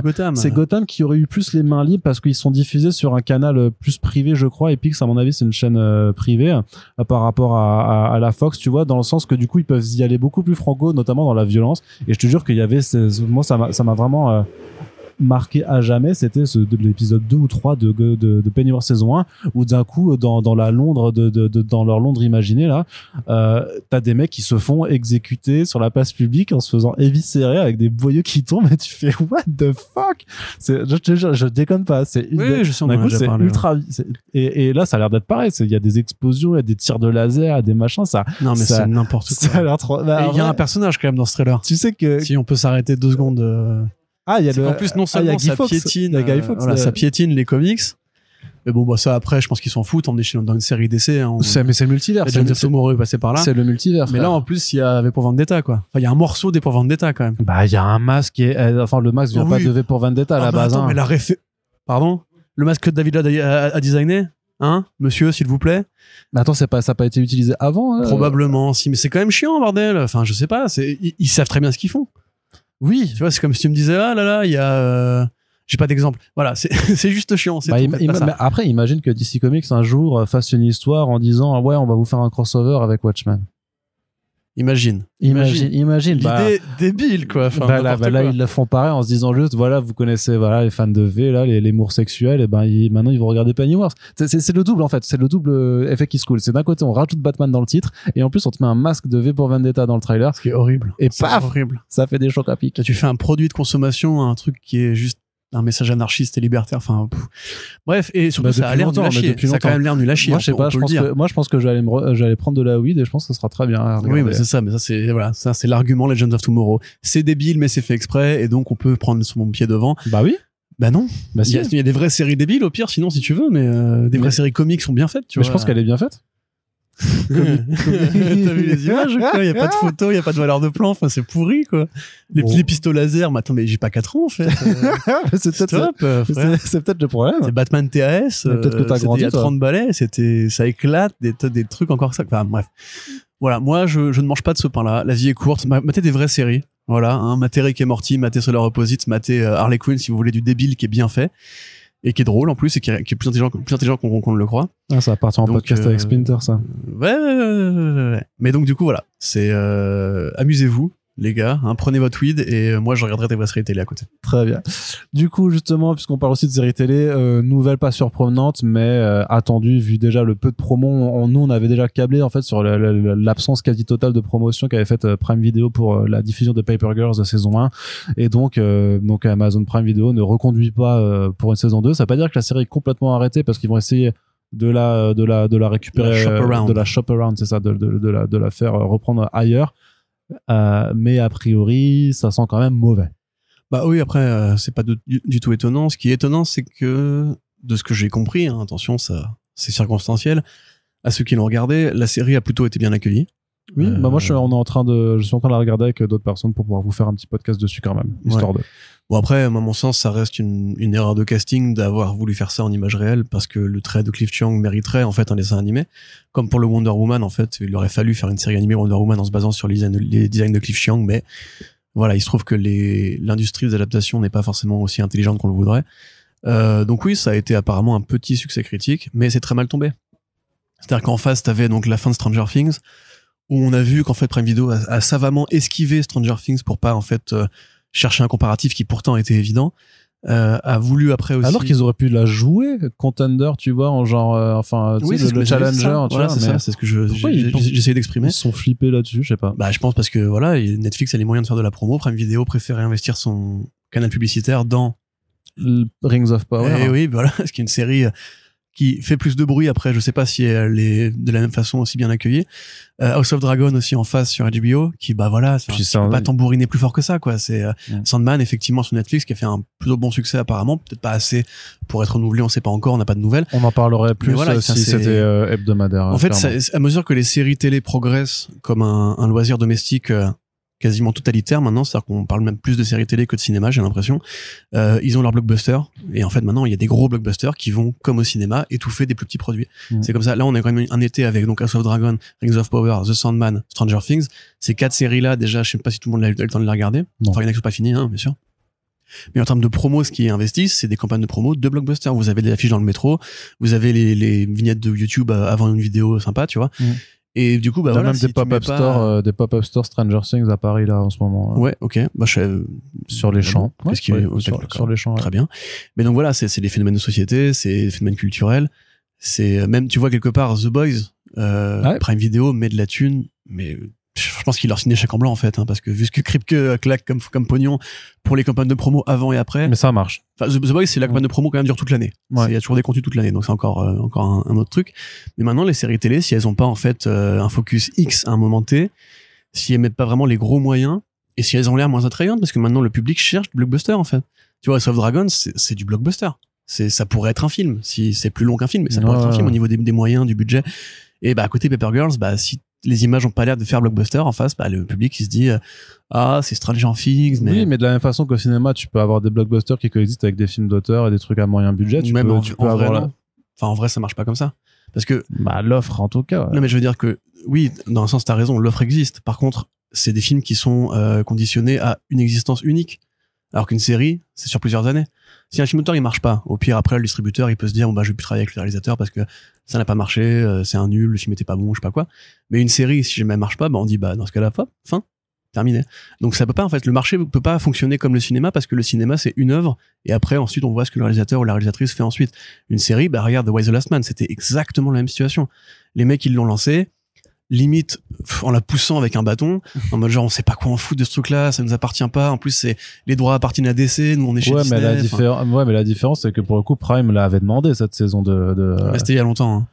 et entre temps tu sais Folsom euh, la, la showrunner qui s'était barrée je sais pff, en plus le tournage avait l'air de s'être bien passé euh, c'est Legendary qui a priori est plutôt débile partout euh, qui est bien apprécié Cantwell aussi, ouais. Euh, après, voilà, c'est- c'est- c'est- ce sont des jeunes actrices et n'ont pas encore le star power de, de beaucoup de, de vedettes de séries Ouais, télé. mais elles sont sympas. Hein. Et puis euh, elles, sont, elles ont été très bien castées par rapport à la BD. Hein, pour Après, voilà, faut espérer qu'il y ait une boîte de prod, euh, enfin, un diffuseur qui, qui voit l'intérêt de sauver ça. Mm. Moi, j'admets, je, veux, je vais être un peu cruel, mais euh, je peux vivre dans un monde sans série télé Stranger euh, Paper Girls, en fait. Je, je- je- lapsus.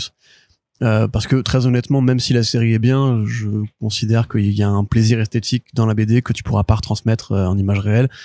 Même si c'est bien fait, même si c'est bien joué, même s'il y a des bonnes musiques, un intérêt des adaptations, c'est quand même la, la, la sonorité, hein, parce qu'une BD ne fait pas de bruit, sauf quand vous tournez les pages.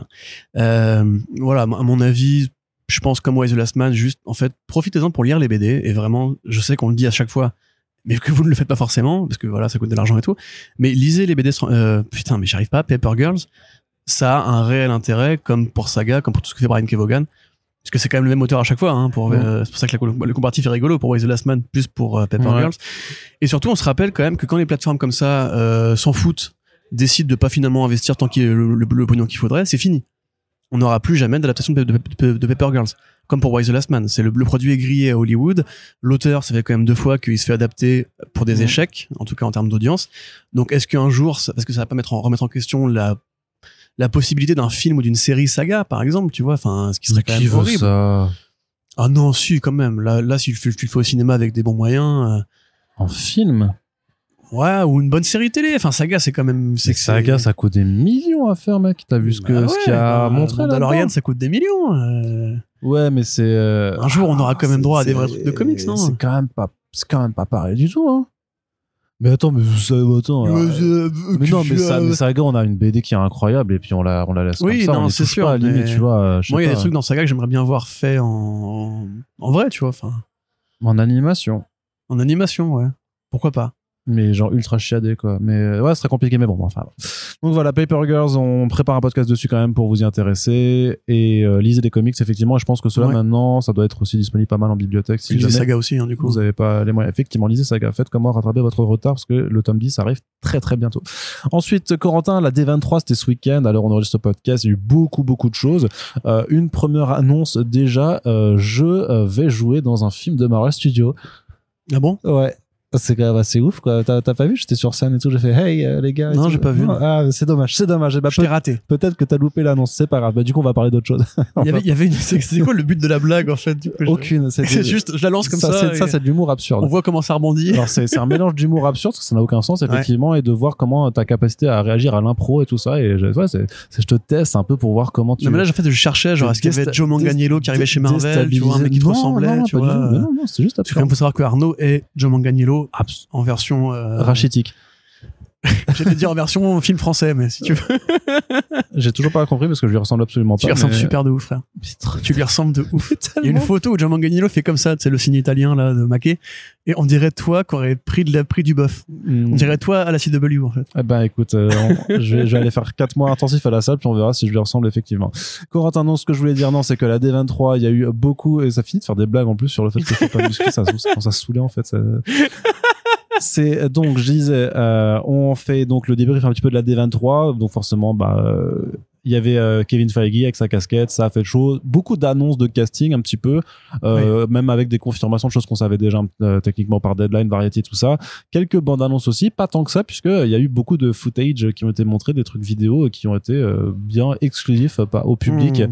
qui étaient euh, dans dans la salle, en train de d'être en transe, en sueur, en train de Mmh. C'est Kevin Feige. de, de faire c'est ça des Kevin baisse-moi C'est sa vraie casquette. Je la Et veux. tout. Voilà, c'est ça. Il était tellement genre, hey les gars, salut, c'est Kevin Feige. Et par c'est ça.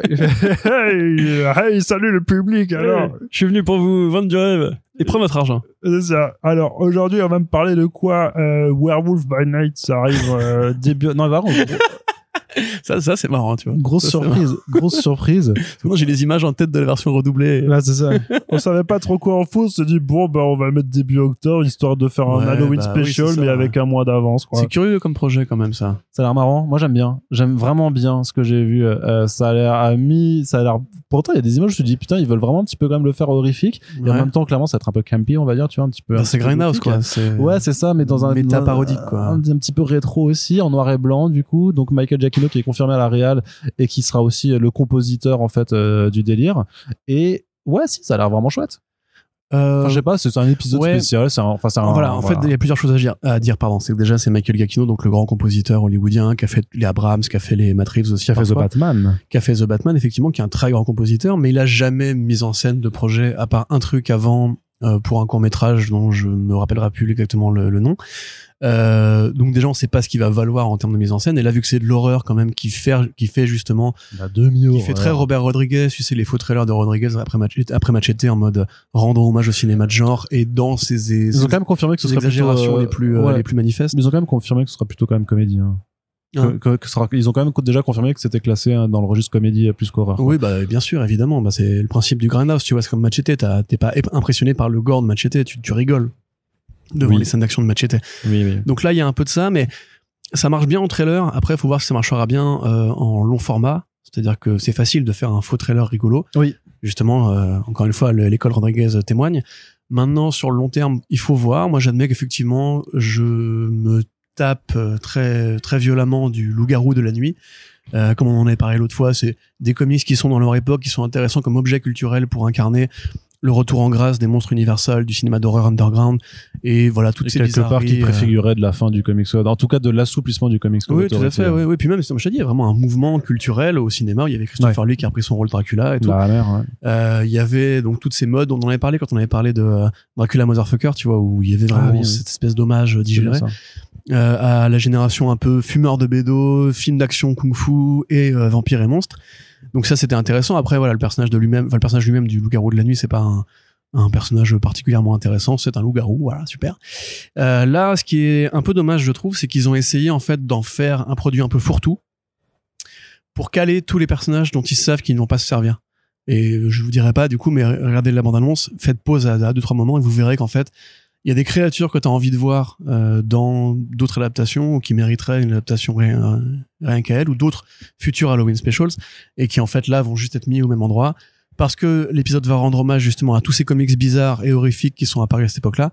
Et en même temps tu as envie de dire ouais mais ça, ça, ça nous rappelle que Marvel Studios n'assumera jamais vraiment d'aller vers ces produits-là qui sont moins grand public euh, voilà en ouvrant les modèles et en faisant moins de comédie en faisant de la vraie horreur et tout donc euh, mi figue mi raisin tu vois moi j'admets les- l'idée de euh, quoi, les, les haricots et les pois chiches c'est ça? Je me souviens plus euh, Salsifié, c'était salsifié, ouais. salsifié. euh, donc c'est cool parce qu'on voit qu'ils vont faire de l'exer- de l'exer- de l'exercice de style et en Ouais. même temps t'as envie de te dire ouais mais c'est juste pour un one shot ça, ouais, ça me mais moi, ça me fait, mais m'a l'air c'est quand même plus en, plus intéressant d'un point de vue purement artistique, euh, que, euh, bah, ce dont on va parler après, par exemple, tu vois. bah parlons-en alors Euh, oui, euh, Secret Invasion. Donc aussi le trailer qui a été montré, donc, euh, ce n'est pas Secret Invasion Ça changez va. le titre s'il vous plaît appelez ça Nick Fury mène l'enquête ou je sais pas quoi ce n'est pas Secret c'est ça, Invasion c'est genre, c'est- les, les enquêtes de Nick Fury.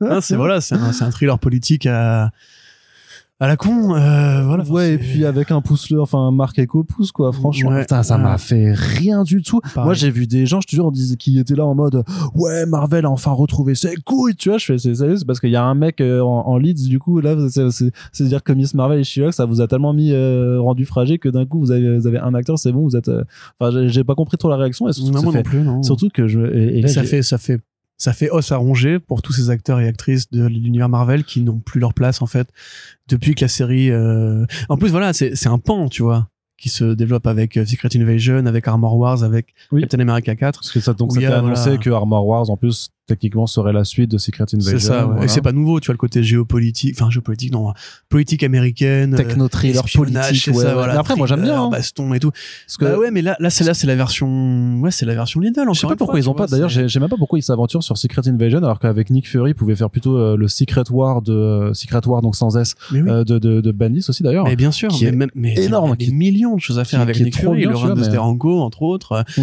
toutes les histoires qui ont été faites depuis. Enfin, je veux dire, c'est un vrai bout l'univers Marvel que tu peux exploiter.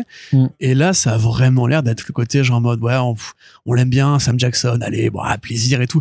Mais Secret Invasion, c'est beaucoup plus que ça. Ça pourrait être un, blo- un blockbuster Mais Avengers. après, il faut, je pense qu'il faut de toute façon, il faut qu'à partir de maintenant, il faut qu'on parte du principe que de toute façon, on- le, le comparo aux comics ne, ne sert à rien. Non, je suis pas d'accord parce que tout le teasing qu'ils ont fait avec No Way Home où tu ils incitaient bien sur le côté euh, Talos, euh, les Skrulls qui sont qui ont pris la place de Fury.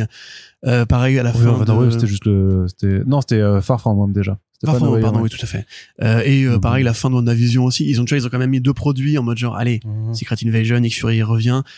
T'avais la, bah, justement, c'est la fin de Far From on voit Fury dans l'espace avec, euh, ça, les bah, ça va expliquer ce qu'ils se foutaient dans l'espace, justement. mais, mais là, on va, enfin, à part de nous dire qu'il y a des Skrulls qui ont pris la place de deux, trois personnes dans après, le gouvernement. bah oui, après, c'est le teaser trailer, donc peut-être que ça, justement, c'est juste l'amorce pour ensuite, il y aura un autre trailer après, et là où tu vas, on va se rendre compte qu'en fait, ça va être blockbuster S2, ce qui est Et on incroyable. peut- On peut, quand même être d'accord sur le fait que, euh, ça a pas l'air blockbuster X de ouf. non, incroyable. là, là, là, par contre, non, mais pour l'instant, non, mais peut-être parce que c'est que le teaser. parce que tu vois, la que partie, que, euh, euh, genre moi, le Winter Soldier, un film que j'aime beaucoup.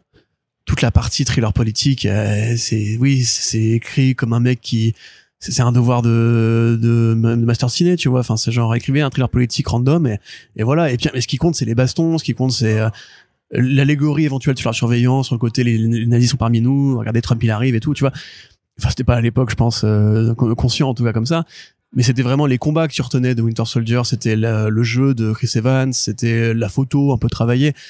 Mais en vrai, et mise en scène. ouais. Tu mets pas ça à côté du moindre Matt Damon, tu vois, enfin, ou du moindre, enfin, il y en a des, en plus, c'est un genre qui est très couru aux États-Unis, justement, c'est ça qui est rigolo. Euh, pour le meilleur comme pour le pire, on va dire, mais tu vois, genre Secret d'État ou, euh, dans la ligne de mire, tous ces machins-là, tu vois, là, là, on n'est pas du tout là-dessus. Homeland, même, tu vois, là, ça fait, il y a un petit Ouais. côté Marvel Ouais. Homeland, Ouais, tu vois, mais en version, euh, en six épisodes, euh, avec des vedettes, un peu de fan service, les gars.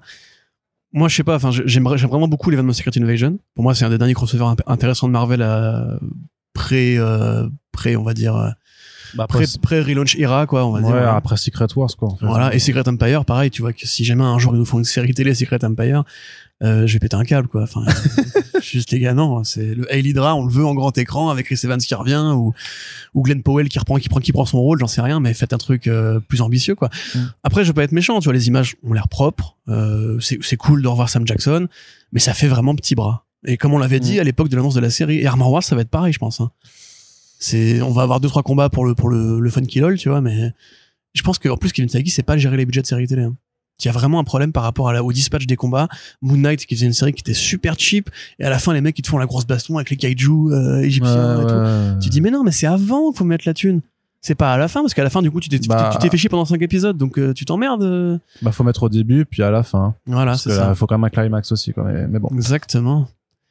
Bon, bah, ça va, voilà, on n'est pas saucé, en tout Non, cas. pas trop. euh, pas trop saucé. Par contre, ultra saucé sur un autre trailer, sur un truc dont tout le monde va s'en foutre, et là, ce sera juste mon, mon petit euh, truc, c'est, euh, Moon Girl et Devil Dinosaur.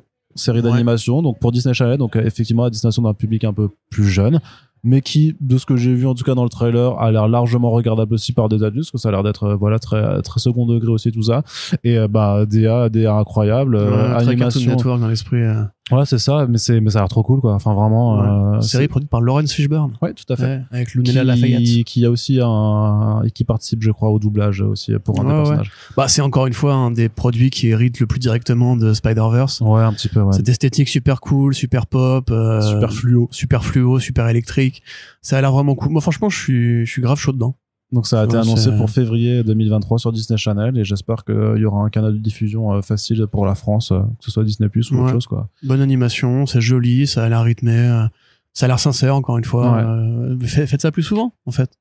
Et en plus, c'est pour un petit personnage, donc il n'y a aucun risque, euh, entre guillemets. Ça, c'est pas. Ouais, qu'ils ont essayé quand même de remettre, gros, sais, ils ont ils ont sorti des, de Marvel, quoi. ils ont sorti des comics quand même là chez Marvel pour euh, quand même re- re- Oui, remettre un petit peu le, le couvert et tout ça C'est obligatoire, entre guillemets, mais. Tu vois, ce sera jamais Moon Girl qui va résoudre un conflit. Remarque, elle est utile dans le Dark Ages de Tom Taylor. hein. Ouais. C'est pas euh, une super grande lecture, mais en tout cas, elle est là. c'est vrai, c'est vrai. Non, mais voilà, donc c'est ça. Par contre, limite, c'est le truc, en tout cas, les trois trucs euh, qui m'intéressent le plus parmi les, les trois trailers euh, présentés à la D23, hein, Pareil. personnellement. Mais bon, voilà. Et puis sinon, ouais, les, donc les nouvelles plus secondaires, il y a le Thinker qui va arriver, le leader, pardon, qui va arriver. Euh, ouais, mais ça, on en parle après pour le ciné. Le Ah, pardon, excuse-moi, je croyais que tu, je croyais qu'on faisait un point des 23, Non, non, non, non, on pardon, continue. pardon, non, pardon. non, on ne change pas les habitudes parce que final, voilà. Donc, deux, deux, deux petites news aussi jeux vidéo que j'intercale là avant de passer au cinéma parce que je- quand même, euh, le jeu Skydance de Skydance New Media avec, euh, euh, ah pardon avec une nana qui, qui, qui était euh, lead euh, sur sur Uncharted avant euh, donc euh, je vais retrouver tu vas me retrouver son nom Corentin. Amy Henning Voilà, merci. Amy Henning, donc euh, qui a été officialisé. Donc c'est c'est un peu le concept de, de l'annonce. On n'a pas de titre, on n'a pas de date et tout ça, mais on va quand même juste vous dire le pitch. Et le pitch, donc, c'est ça se passe pendant la Seconde Guerre mondiale, au travers du monde, mais notamment à Paris. À- on va pouvoir incarner avec quatre personnages jouables, que ce soit un soldat des US Marines qui fait partie aussi des Howling Commandos, donc fameux fameux bataillon de, de Nick Fury euh, senior. Euh, il y aura la possibilité d'être aussi euh, une espionne pour le compte du Wakanda, donc une Dora Milaje a priori, et aussi d'incarner soit Black Panther ou Captain America. Alors le Black Panther c'est le grand-père de T'Challa, c'est pas c'est pas T'Challa, donc vu qu'on est vraiment dans le contexte de Seconde Ouais, Guerre bah, mondiale. dans le, comi- dans, le, dans le canon du comics, ouais. Et, euh, et donc euh, Captain America, euh, donc un jeune, un jeune Steve Rogers qui n'a pas encore connu les joies de la congélation dans dans l'Antarctique. C'est ça, oui. L'Arctique. L'Arctique, peut-être. Je, Je- je, je ne sais plus. Là, On je- s'en fout. La géographie, ça je n'a aucune qu'est-ce- Qu'est-ce que importance. je t'ai dit sur la géographie Et donc voilà, bah, juste euh, jeu triple A narratif, à mon avis, qui va, voilà, vu que c'est Hennig, ça va être clairement euh, un jeu d'action-aventure façon Uncharted, mais juste avec euh, les personnages Marvel et dans ce contexte-là. Euh, enfin, moi, je suis, je suis ultra chaud par contre, par rapport à l'expérience cinématographique euh, que les Uncharted euh, ont donné euh, au jeu d'action-aventure. Euh, S'ils mettent vraiment les moyens pour faire une pure histoire euh, comme ça, avec un jeu vraiment très très narratif comme ça, euh, mais dans, dans cet univers, dans ce contexte et tout, je pense que ça peut être vraiment un très très bon, un très très bon truc. Je sais pas si toi t'es, t'es partant, t'aimes, t'aimes bien Uncharted quand même. Ouais. non, si, si, j'aime bien Uncharted. C'est ma, c'est ma réponse. à ta question. c'est, c'est juste ça, ouais, t'as, mais t'as, t'as vu le trailer, t'as, non, t'as- tu t'en, tu t'en branles? Oui. Putain, mais c'est ouf quoi. T'as essayé d'intéresser, franchement, je pense que ce sera mon challenge de cette année, c'est essayer de t'intéresser à un jeu vidéo quoi. Ah mais tu sais, mais même si euh, même si c'était entre guillemets euh, Hideo Kojima qui faisait un jeu euh, Avengers, ça resterait un jeu sous licence. Enfin, pff, non, mais ça peut être un bon jeu, il y a des bons jeux sous licence à mais Arkham Uncharted like. City. euh, mais Mais mec, la mise en scène de, de Uncharted Bah avec ouais, elle est euh, pas terrible, Captain ouais, je suis America. d'accord, ouais. Quoi? Mais t'es un malade, frère. Et- Non, je suis pas, un- enfin, je suis pas Oh là dans, là, dans l'église euh, Uncharted. franchement, quand tu te rappelles euh. des, des- en plus des séquences de course poursuite en jeep dans le dernier dans Uncharted 4, euh, je suis désolé.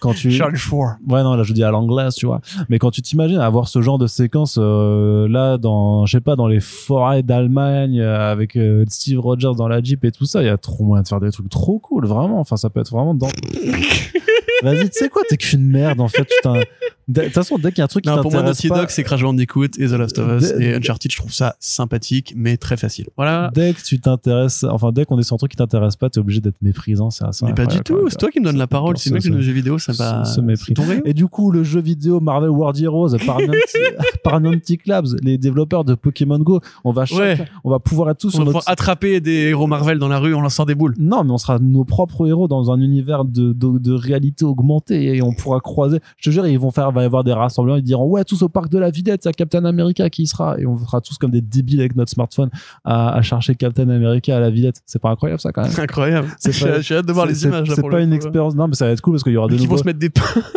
Non, mais Tu es de l'Hydra, je te déteste. Non, mais ça se trouve, t'imagines, ils vont dire non, mais par contre, ils peuvent vraiment faire, je, je pense, ce genre d'événement du coup en disant euh, il y a y a Thanos qui est euh, voilà qui est à la Villette ou euh, au Trocadéro et du coup il faut que tout le monde vienne et Pour il y le aura capturer. des, il y aura des cons non pas pour capturer mais pour, la- Marticonin. mais pour l'affronter et plus il y a de monde et plus ce sera peut-être plus facile de tu sais un peu comme à la World of Warcraft avec des guides machin sauf qu'ils demanderont aux gens de se réunir pour affronter des grosses menaces euh, Pour ça, il faut que ça marche quand même. mais ça va marcher frère ça va marcher d'où Mais attends, mais, attends, mais à, à partir de quel moment tu t'es pas rendu compte là qu'il y a une hégémonie de Marvel euh, dans l'entertainment à peu près partout? Bien sûr Ouais, que ça mais va. pour recréer va Pokémon Go truc, quand quoi. même, tu vois, c'était quand même un vrai putain de phénomène pour le coup. hein. Non, mais je pense que bah, tu vas voir qu'on va avoir des vidéos sur les réseaux sociaux en disant Eh, regardez tous ces moutons qui jouent au truc Marvel et tout ça, ils sont vraiment on vit vraiment dans une société. Et là, Quelle tu, époque? et là tu te diras ben non parce que la société c'est dans Joker et Joker c'est pas Marvel et après Eh oui. voilà, ça ça va être Bel argumentaire. Et moi je suis quand même curieux. Je, je me suis je me suis préinscrit. Vois-tu Ok.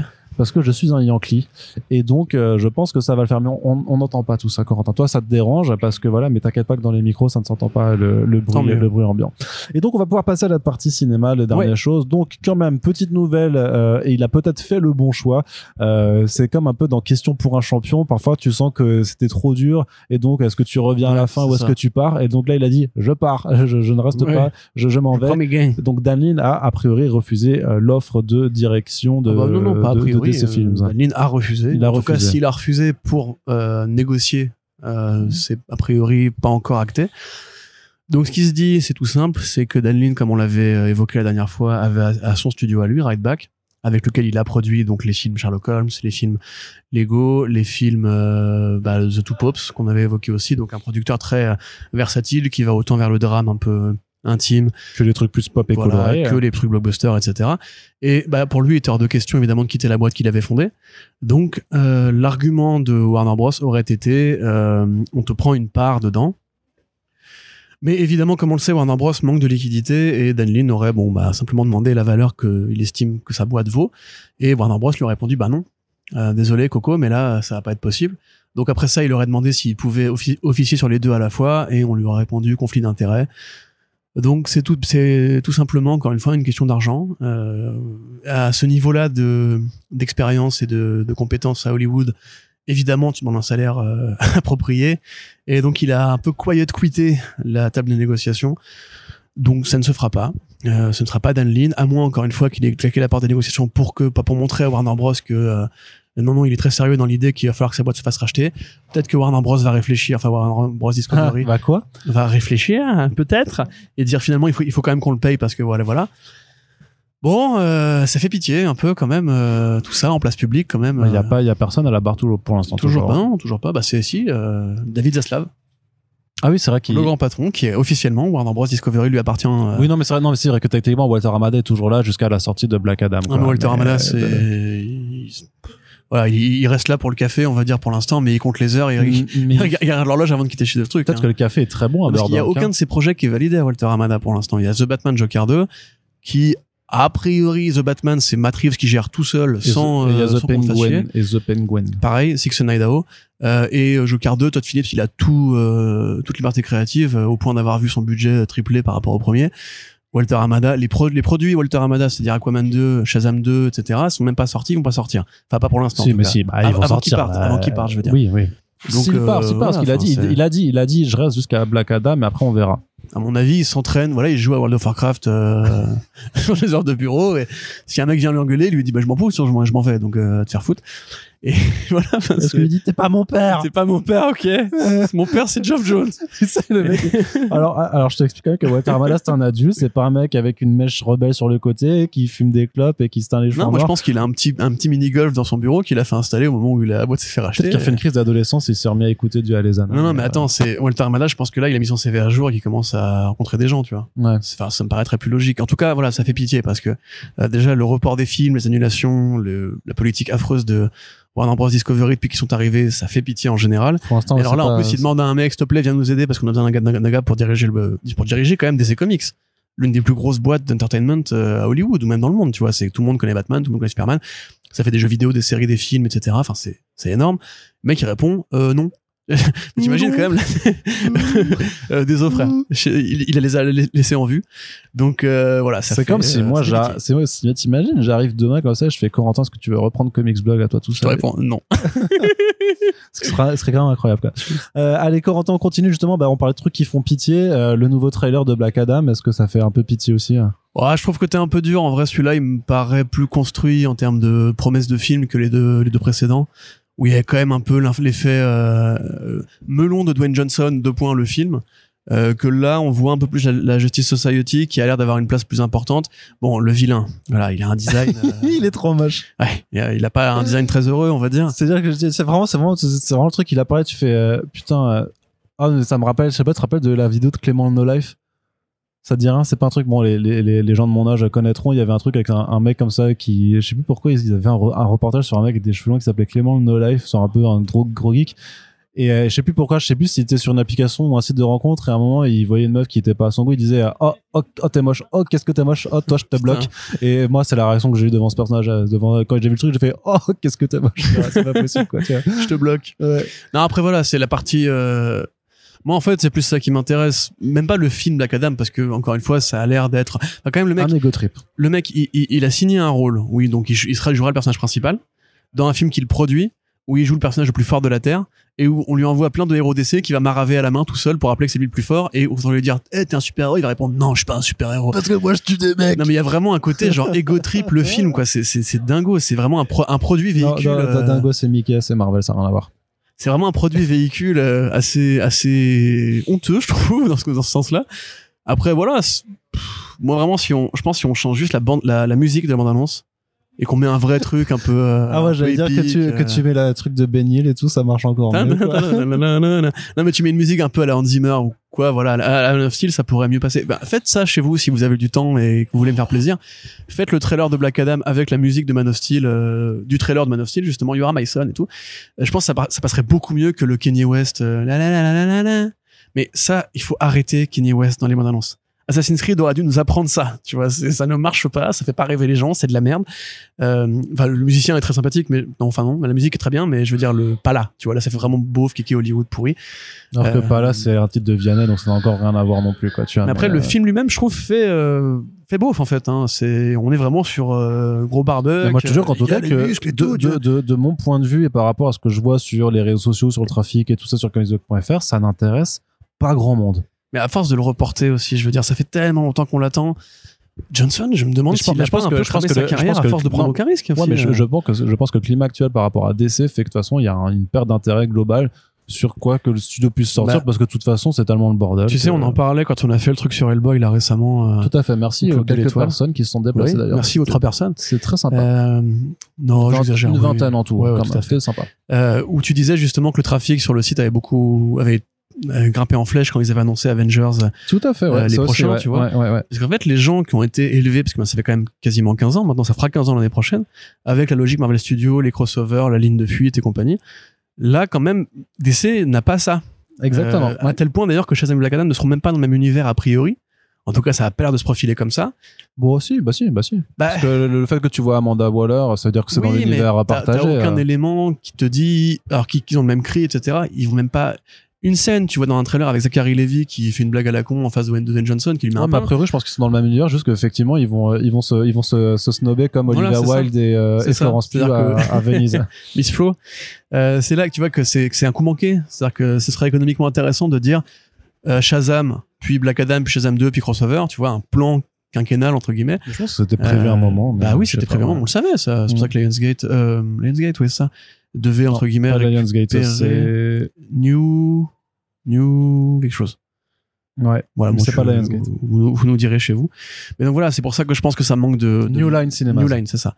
Et en même temps, il y a vraiment, je pense, j'y crois vraiment, un côté euh, Dwayne Johnson, ça fait plus rêver grand monde, quoi. Ça, il fait toujours le même personnage de mec trop puissant, qui lève le sourcil, qui fait un peu la gueule et qui est, qui est cool, soit blagueur, soit escroc. Et un Red Notice. Je l'ai pas vu. hein. Mais ça, c'est une honte de faire un film pareil.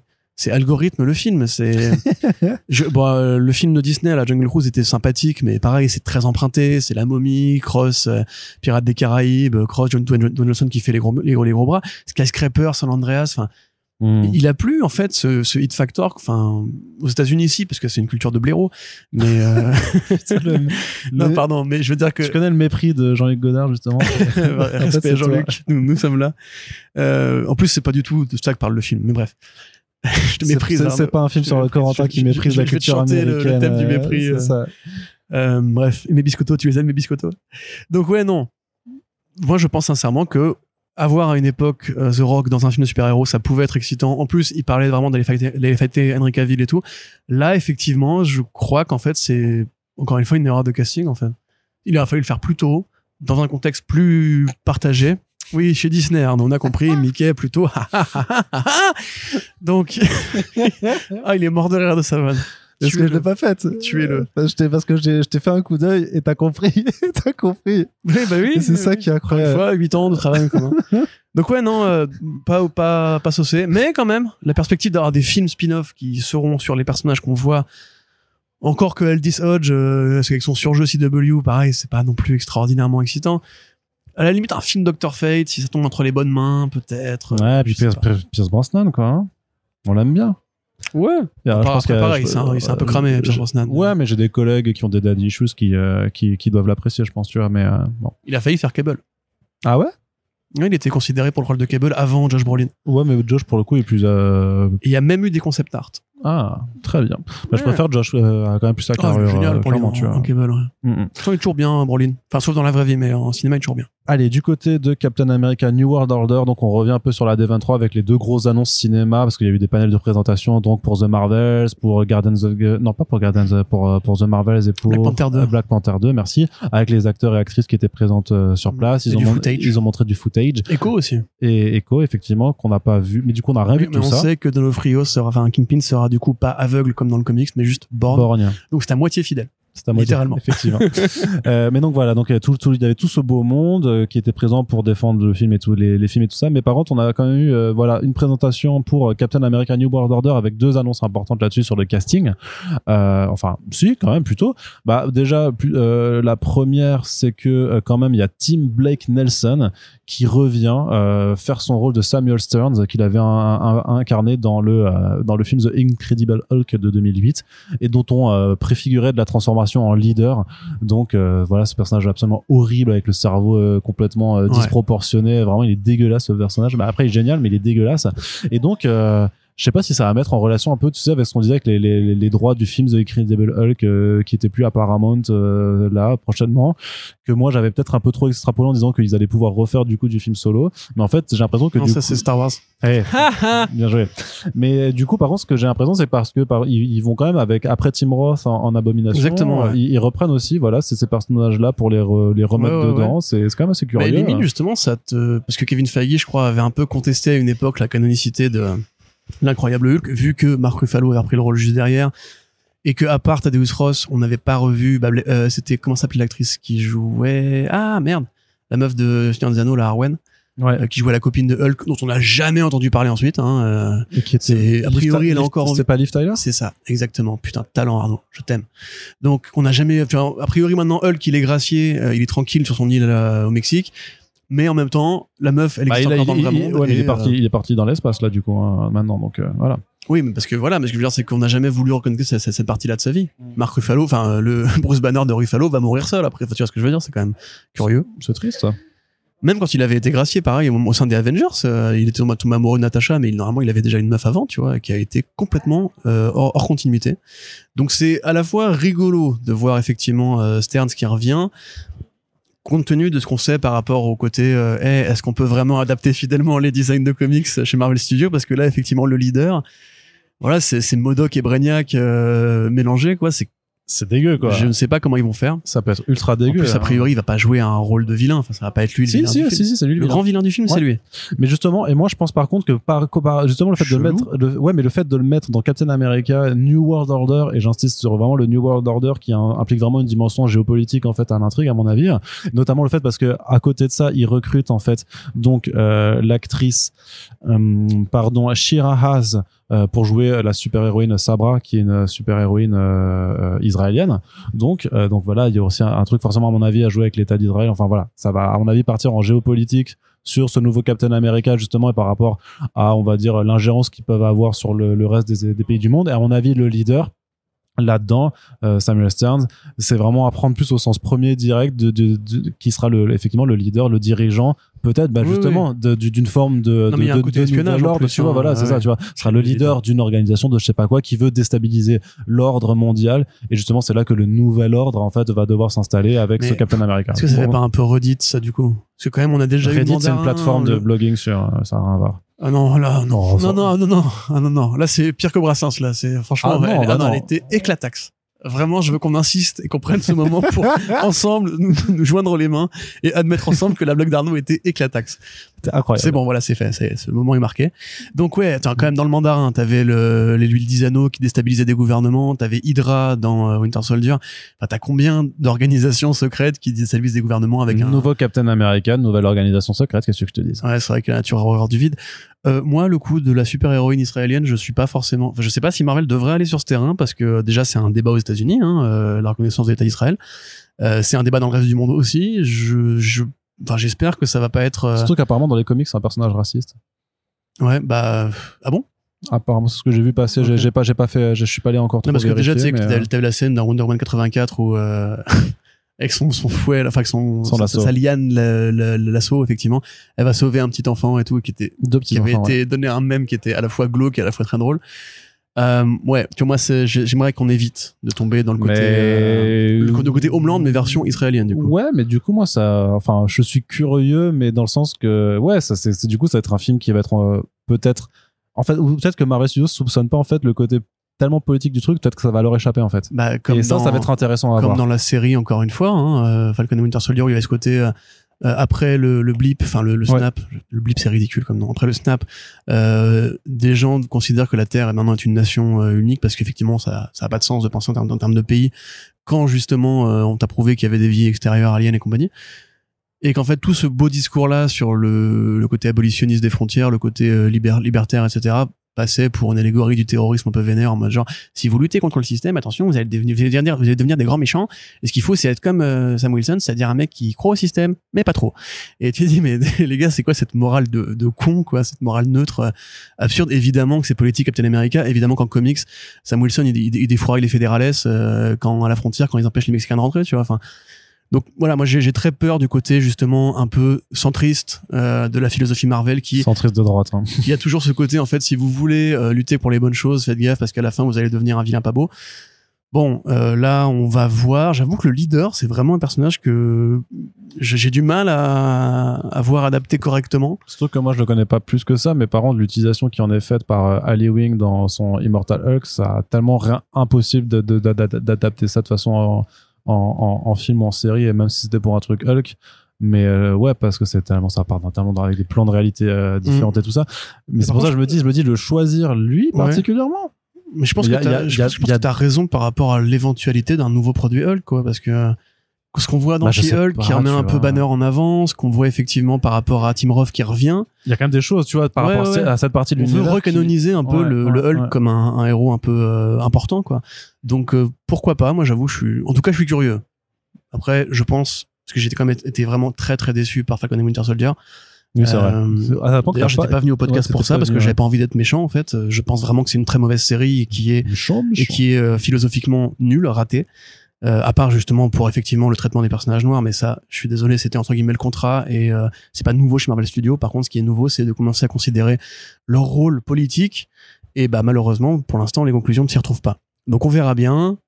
Et encore une fois bah, ça participe de ce pan euh, thriller politique techno-thriller euh, mettons un peu de réalisme et de d'espionnage dans nos, dans, nos- fictions avec Armor Wars avec Secret Invasion. Donc peut-être que ce sera le début d'une sorte de pan séparé quoi Ouais. Allez, et on termine avec euh, l'autre très grosse annonce de cette D23 et qui est euh, le projet qui a le plus mobilisé les gens, en tout cas de mon point de vue sur le trafic et tout ça. C'est vraiment le truc qui a attiré les foules, vraiment. C'était euh, c'était assez assez impressionnant. C'est donc euh, le film Thunderbolts qui dévoile donc son roster et donc son casting euh, par la même occasion en allant recycler tous ces petits personnages plus ou moins euh, euh, d'importance qu'on a vu dans des films et dans des séries ces dernières années, puisque on va retrouver alors c'est vrai enfin il y en a certains qui sont un peu plus vieux quand même effectivement parce que de nouveau Sebastian Stan donc reprend une nouvelle fois son rôle de Winter Soldier Florence Pugh donc évidemment de retour en Black Widow après son son petit passage dans la série Hawkeye on a Ju- Julia Louis Dreyfus qui avait été introduite dans Falcon and Winter Soldier euh, qui sera également de retour. Donc elle son personnage euh, et, à la fin de Black Widow de Black Widow aussi on l'a on l'a on l'a vu. D'ailleurs c'était elle qui avait commandité l'assassinat de Hawkeye euh, par par Black Widow on, on- on s'en rappelle au départ. Donc on imagine que ce sera peut-être elle un peu la Oh, ça va être la Nick Fury slash Ouais, Amanda Waller, ça, la- cette nouvelle équipe la, Euh, la commanditaire. Donc, euh, si tu arrives juste à me retrouver le nom de Hein son Euh, personnage. Valentina Allegra de Fontaine. Merci. Ensuite, un bah, nom très, très facile à, à prononcer. et à retenir surtout. David Harbour qui reprend son rôle de Red Guardian, Anna John Kamen qui reprend le rôle de Ghost qu'elle avait dans le euh, deuxième film Ant-Man and the Wasp, Wyatt Russell qui reprend son rôle de US Agent, ça aussi on savait que ça allait revenir, et Olga Kurylenko qui reprendra aussi euh, son euh, rôle de Taskmaster. Donc euh, plein de personnages euh, plus ou moins secondaires, mais et parfois plus ou moins appréciés, ça dépend. Enfin, là c'est vraiment du cas par cas, euh, qui reviennent donc former cette curieuse équipe de Thunderbolts qui donc n'aura a priori pas grand chose à voir avec euh, ce qu'on connaît des comics et encore peut-être qu'on peut avoir un énorme twist sur vraiment euh, qui ils sont. Est-ce que vraiment les personnages qu'on nous présente en tête d'affiche seront les parce qu'il y a un twist à- en fait sur ce que sont les Thunderbolts notamment dans, dans, dans, dans la première série où on s'aperçoit que cette équipe en fait est composée de super vilains. Euh, donc est-ce que on n'irait pas dans une direction en fait on vous dit c'est eux les, les personnages mais au fait au milieu du film en fait ce sera sept autres personnages la- différents tu vois la t'imagines voilà mais mais t'im- enfin ce sera ce, ce sera assez ouf de réussir à garder le secret là-dessus quand même tu vois mais oh, après, euh, au niveau secret, ils tiennent plutôt bien, bien la route hein, chez Marvel. bah, plus ou moins. Bah, ces dernières années, avec le Covid, il y a un papier qui est sorti là-dessus, notamment que ça a été quand même énormément compliqué avec euh, le, le télétravail fi- finalement, parce que c'était ça qui permettait en fait à des gens euh, de de- d'avoir accès en fait à des images auxquelles ils n'ont pas sont, sont pas censés avoir accès quand les gens restent à leur bureau, qui sont eux bien fermés, dans lequel personne peut rentrer. Euh, donc c'est pour ça qu'on a eu plein en fait que les leaks et tout ça sur No Way Ouais. Home notamment, sur Même le script Strange et tout ça 2. hein. voilà, en fait, on, on pu fuiter. Donc, a priori, là, maintenant, on en vient à un retour à la normale euh, sur ces aspects-là. Donc, peut-être que Thunderbolts aura un énorme twist avec lui. Mais en tout cas, sur la promesse initiale du concept art, du casting et du roster, qu'en pensez, Corentin? Bah, moi, je trouve que ça manque un peu de d'envie. En fait, c'est effectivement c'est logique de mettre ces personnages-là ensemble. On t'explique bien que Ghost, euh, comme euh, comme Yelena, comme le Winter Soldier quelque part, en fait, sont tous des, des héros commando. En fait, ils ont tous été formés pour euh, mener des opérations de déstabilisation politique, d'assassinat, de, de combat tactique et tout. Donc oui, c'est encore une fois hein, comme Captain America. Je trouve d'ailleurs que ça commence vraiment à se développer. Ça m'inquiète un peu. Tout ce côté en fait. euh, un peu plus réaliste, on va dire, un peu plus héros de terrain, un peu plus espionnage, un peu plus flingue, un peu plus Amérique, un peu plus euh, euh, champ de bataille, mission secrète, etc. Parce que là, quand même, quand on fait la liste, effectivement, Armor Wars, ce sera du, par du parti, on va dire, euh, des armures cybertechnologiques, etc. Mais quand même, Secret Invasion, il n'y a pas de super-héros. Captain America 4, on part sur un truc d'espionnage. Thunderbolts, de base, ça flirte avec l'espionnage parce qu'il y a ce côté Black Ops. En même temps, voilà, c'est des héros qui, dont les pouvoirs se résument simplement à tirer et à mettre des coups de patate, enfin à mettre des coups de poing, tu vois. Euh, ouais, ça manque un peu de couleur, ça manque un peu de, folie, en fait. Alors que les Thunderbolts, il y a eu des rosters vraiment très fous. Hein. Il y a eu des rosters euh, avec le Hulk, avec le Red Hulk, avec euh, le Punisher, euh, avec Elektra. Enfin, tu vois, il y avait vraiment des trucs beaucoup plus assassins, on va dire, que les trucs vraiment commando. Je trouve que ça fait Secret Avengers, en fait. Et le fait que Valentina Allegra de Fontaine fasse justement des apparitions dans les séries un peu comme Nick Fury, c'est-à-dire qu'elle apparaît dans plusieurs produits à la fin pour te dire hey, je monte une équipe machin vraiment comme Nick Fury au début de la phase 1 tu dis oui ça fait en fait ce sera les Secret Avengers c'est-à-dire ce sera des, des héros qui sont peut-être un peu plus gris parce qu'ils ont tous du sang sur les mains mais dans la, véri- dans la vérité des faits tu vas avoir le, le, le comic relief qui va être euh, Red Guardian tu vas avoir le héros qui va être le Captain America qui va être donc euh, euh, merde euh, Bucky tu vas avoir voilà la, nouvelle Black Widow qui va être Black Widow entre guillemets. Euh, Ghost j'ai du mal à la voir s'insérer parce qu'on voit quand même très peu de choses de John Kamen dans euh, Ant-Man 2 on te montre juste que son pouvoir la, torture un peu pareil le, design est, est pas très heureux je trouve son costume déjà à l'époque. Et puis bah voilà effectivement l'US Agent euh, et le Taskmaster alors c'est très compliqué quand même franchement pourquoi se retaper le Taskmaster de Kurilenko qui était une mauvaise idée déjà à la base? Enfin en tout cas un gâchis de personnage par rapport à ce qui est vraiment de mettre de corvée euh, chez Marvel en plus c'est un personnage qui est muet c'est un personnage qui n'a pas de pouvoir à part copier ceux des la, autres la, la katana de leur Suicide Squad, quoi. Ouais, c'est ça, ouais.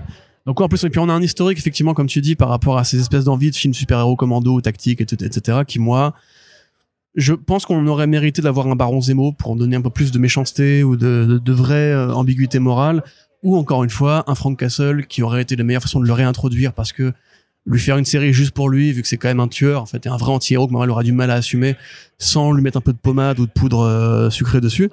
Euh, voilà, là, enfin, il n'y a pas une seule nouvelle tête, quoi. C'est quand même curieux parce que les Thunderbolts. C'est euh, pour ça que je te dis qu'il y a un twist là-dedans. oui, probablement, j'espère. Euh, J'espère parce que le côté quand même film d'équipe de Thunderbolts, c'est l'avantage de pouvoir mettre beaucoup de nouveaux personnages, comme pour la Suicide Squad de James Je Gunn. te le vois vois. tellement en plus en mode The Suicide Squad où euh, au limite dans la première demi-heure t'as les trois quarts de cette équipe qui meurt et ils en ils en font venir après je sais pas non Non, non. Il y a pas de mort chez Marvel Studios. Bah. Personne ne meurt vraiment. Oui, mais tu vois ce que je veux dire.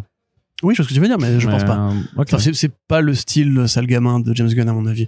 Ça va être oui équipe commando. Peut-être qu'ils auront une équipe en face qui sera du coup plus variée. Moi, je le vois comme une Mais- réponse à The Suicide Squad, hein, du coup. Moi, je le vois un peu comme un Civil War quoi. Même le, le concept art, Ouais. il fait pas beau quoi. Enfin, c'est. Non, mais c'est un premier, voilà. Donc, Mm, bon. mm. Bah, Après, en tout cas, il y a quand même plus de potentiel pour moi dans les Thunderbolts que ce qu'on nous, a présenté. J'aime bien Bucky, j'aime bien euh, euh, Yelena, j'aime Red Guardian. J'avoue, j'en ai absolument rien à foutre. clair. Euh, J'ai très peur des- de, la, la lourditude de, de ce qui avait déjà été donné dans Black Widow, où c'était vraiment, il n'y avait pas une vanne qui était marrante. Euh, il était juste chiant et bête. Euh, le Taskmaster, je- franchement, je suis désolé, j'ai enfin mon, fan à la Moon Knight, mais c'est pas ça le Taskmaster. C'est pas un, un, un Terminator euh, qui copie les mouvements des autres, tu vois. C'est c'est un personnage qui a de la gueule, qui a une voix, qui a un design plus plus inspiré que ça normalement. Et puis ouais, bon bah Agent, moi j'ai bien aimé. C'est un des rares trucs que je sauve de Ouais. Falcon et Winter, même si pareil c'était plus brumeux à la fin, mais le côté justement euh, du, du PTSD, le soldat qui en fait part en couille parce qu'il veut trop bien faire et qu'il Ouais, croit que l'Amérique va tout, va tout gagner à la fin. Ouais. Ça c'était intéressant, donc faut voir comment il l'utilise. Enfin, le mec, il se perd dans son rêve, dans sa vision du rêve ça, ouais. américain. euh, tu vois, exactement. Ça, c'est vrai que c'était intéressant. Quoi. Très bien, mais écoute, on verra bien de toute façon. euh, Le film est pour de l'été 2024, donc il y a encore beaucoup de choses qui seront dites euh, dessus euh, d'ici là, euh, dans tous les cas. En tout cas, on termine ce podcast là-dessus, Corentin. Donc, Ouais. on espère que ça vous a plu. N'hésitez pas à faire vos retours sur les sujets abordés dans les commentaires du site. Et surtout, bah, on vous rappelle que pour soutenir le podcast, deux solutions les plus simples, c'est de partager l'émission sur vos réseaux sociaux afin que un maximum de monde puisse découvrir le travail que l'on fournit. Et si ça vous intéresse, eh ben, vous pouvez aussi nous soutenir sur la plateforme Tipeee. Et l'autre façon de ne pas soutenir le podcast, c'est de, faire seulement de rire au blagues d'Arnaud. Parce que ça l'encourage et après, du coup, moi je meurs à la fin. Mais non. Savoir que ma- ma vie s'échappe Mais t'es, immunisé, 8 ans, justement, 8 ans, t'as, Non, mais le plus tôt là quand même, j'ai il était senti un incroyable. coup, un coup couteau dans le cœur là, tu vois. Ah, il était incroyable, il était incroyable. En tout cas, merci à toutes et tous de nous avoir écoutés. On se dit à très bientôt pour la suite de nos émissions. Salut! Salut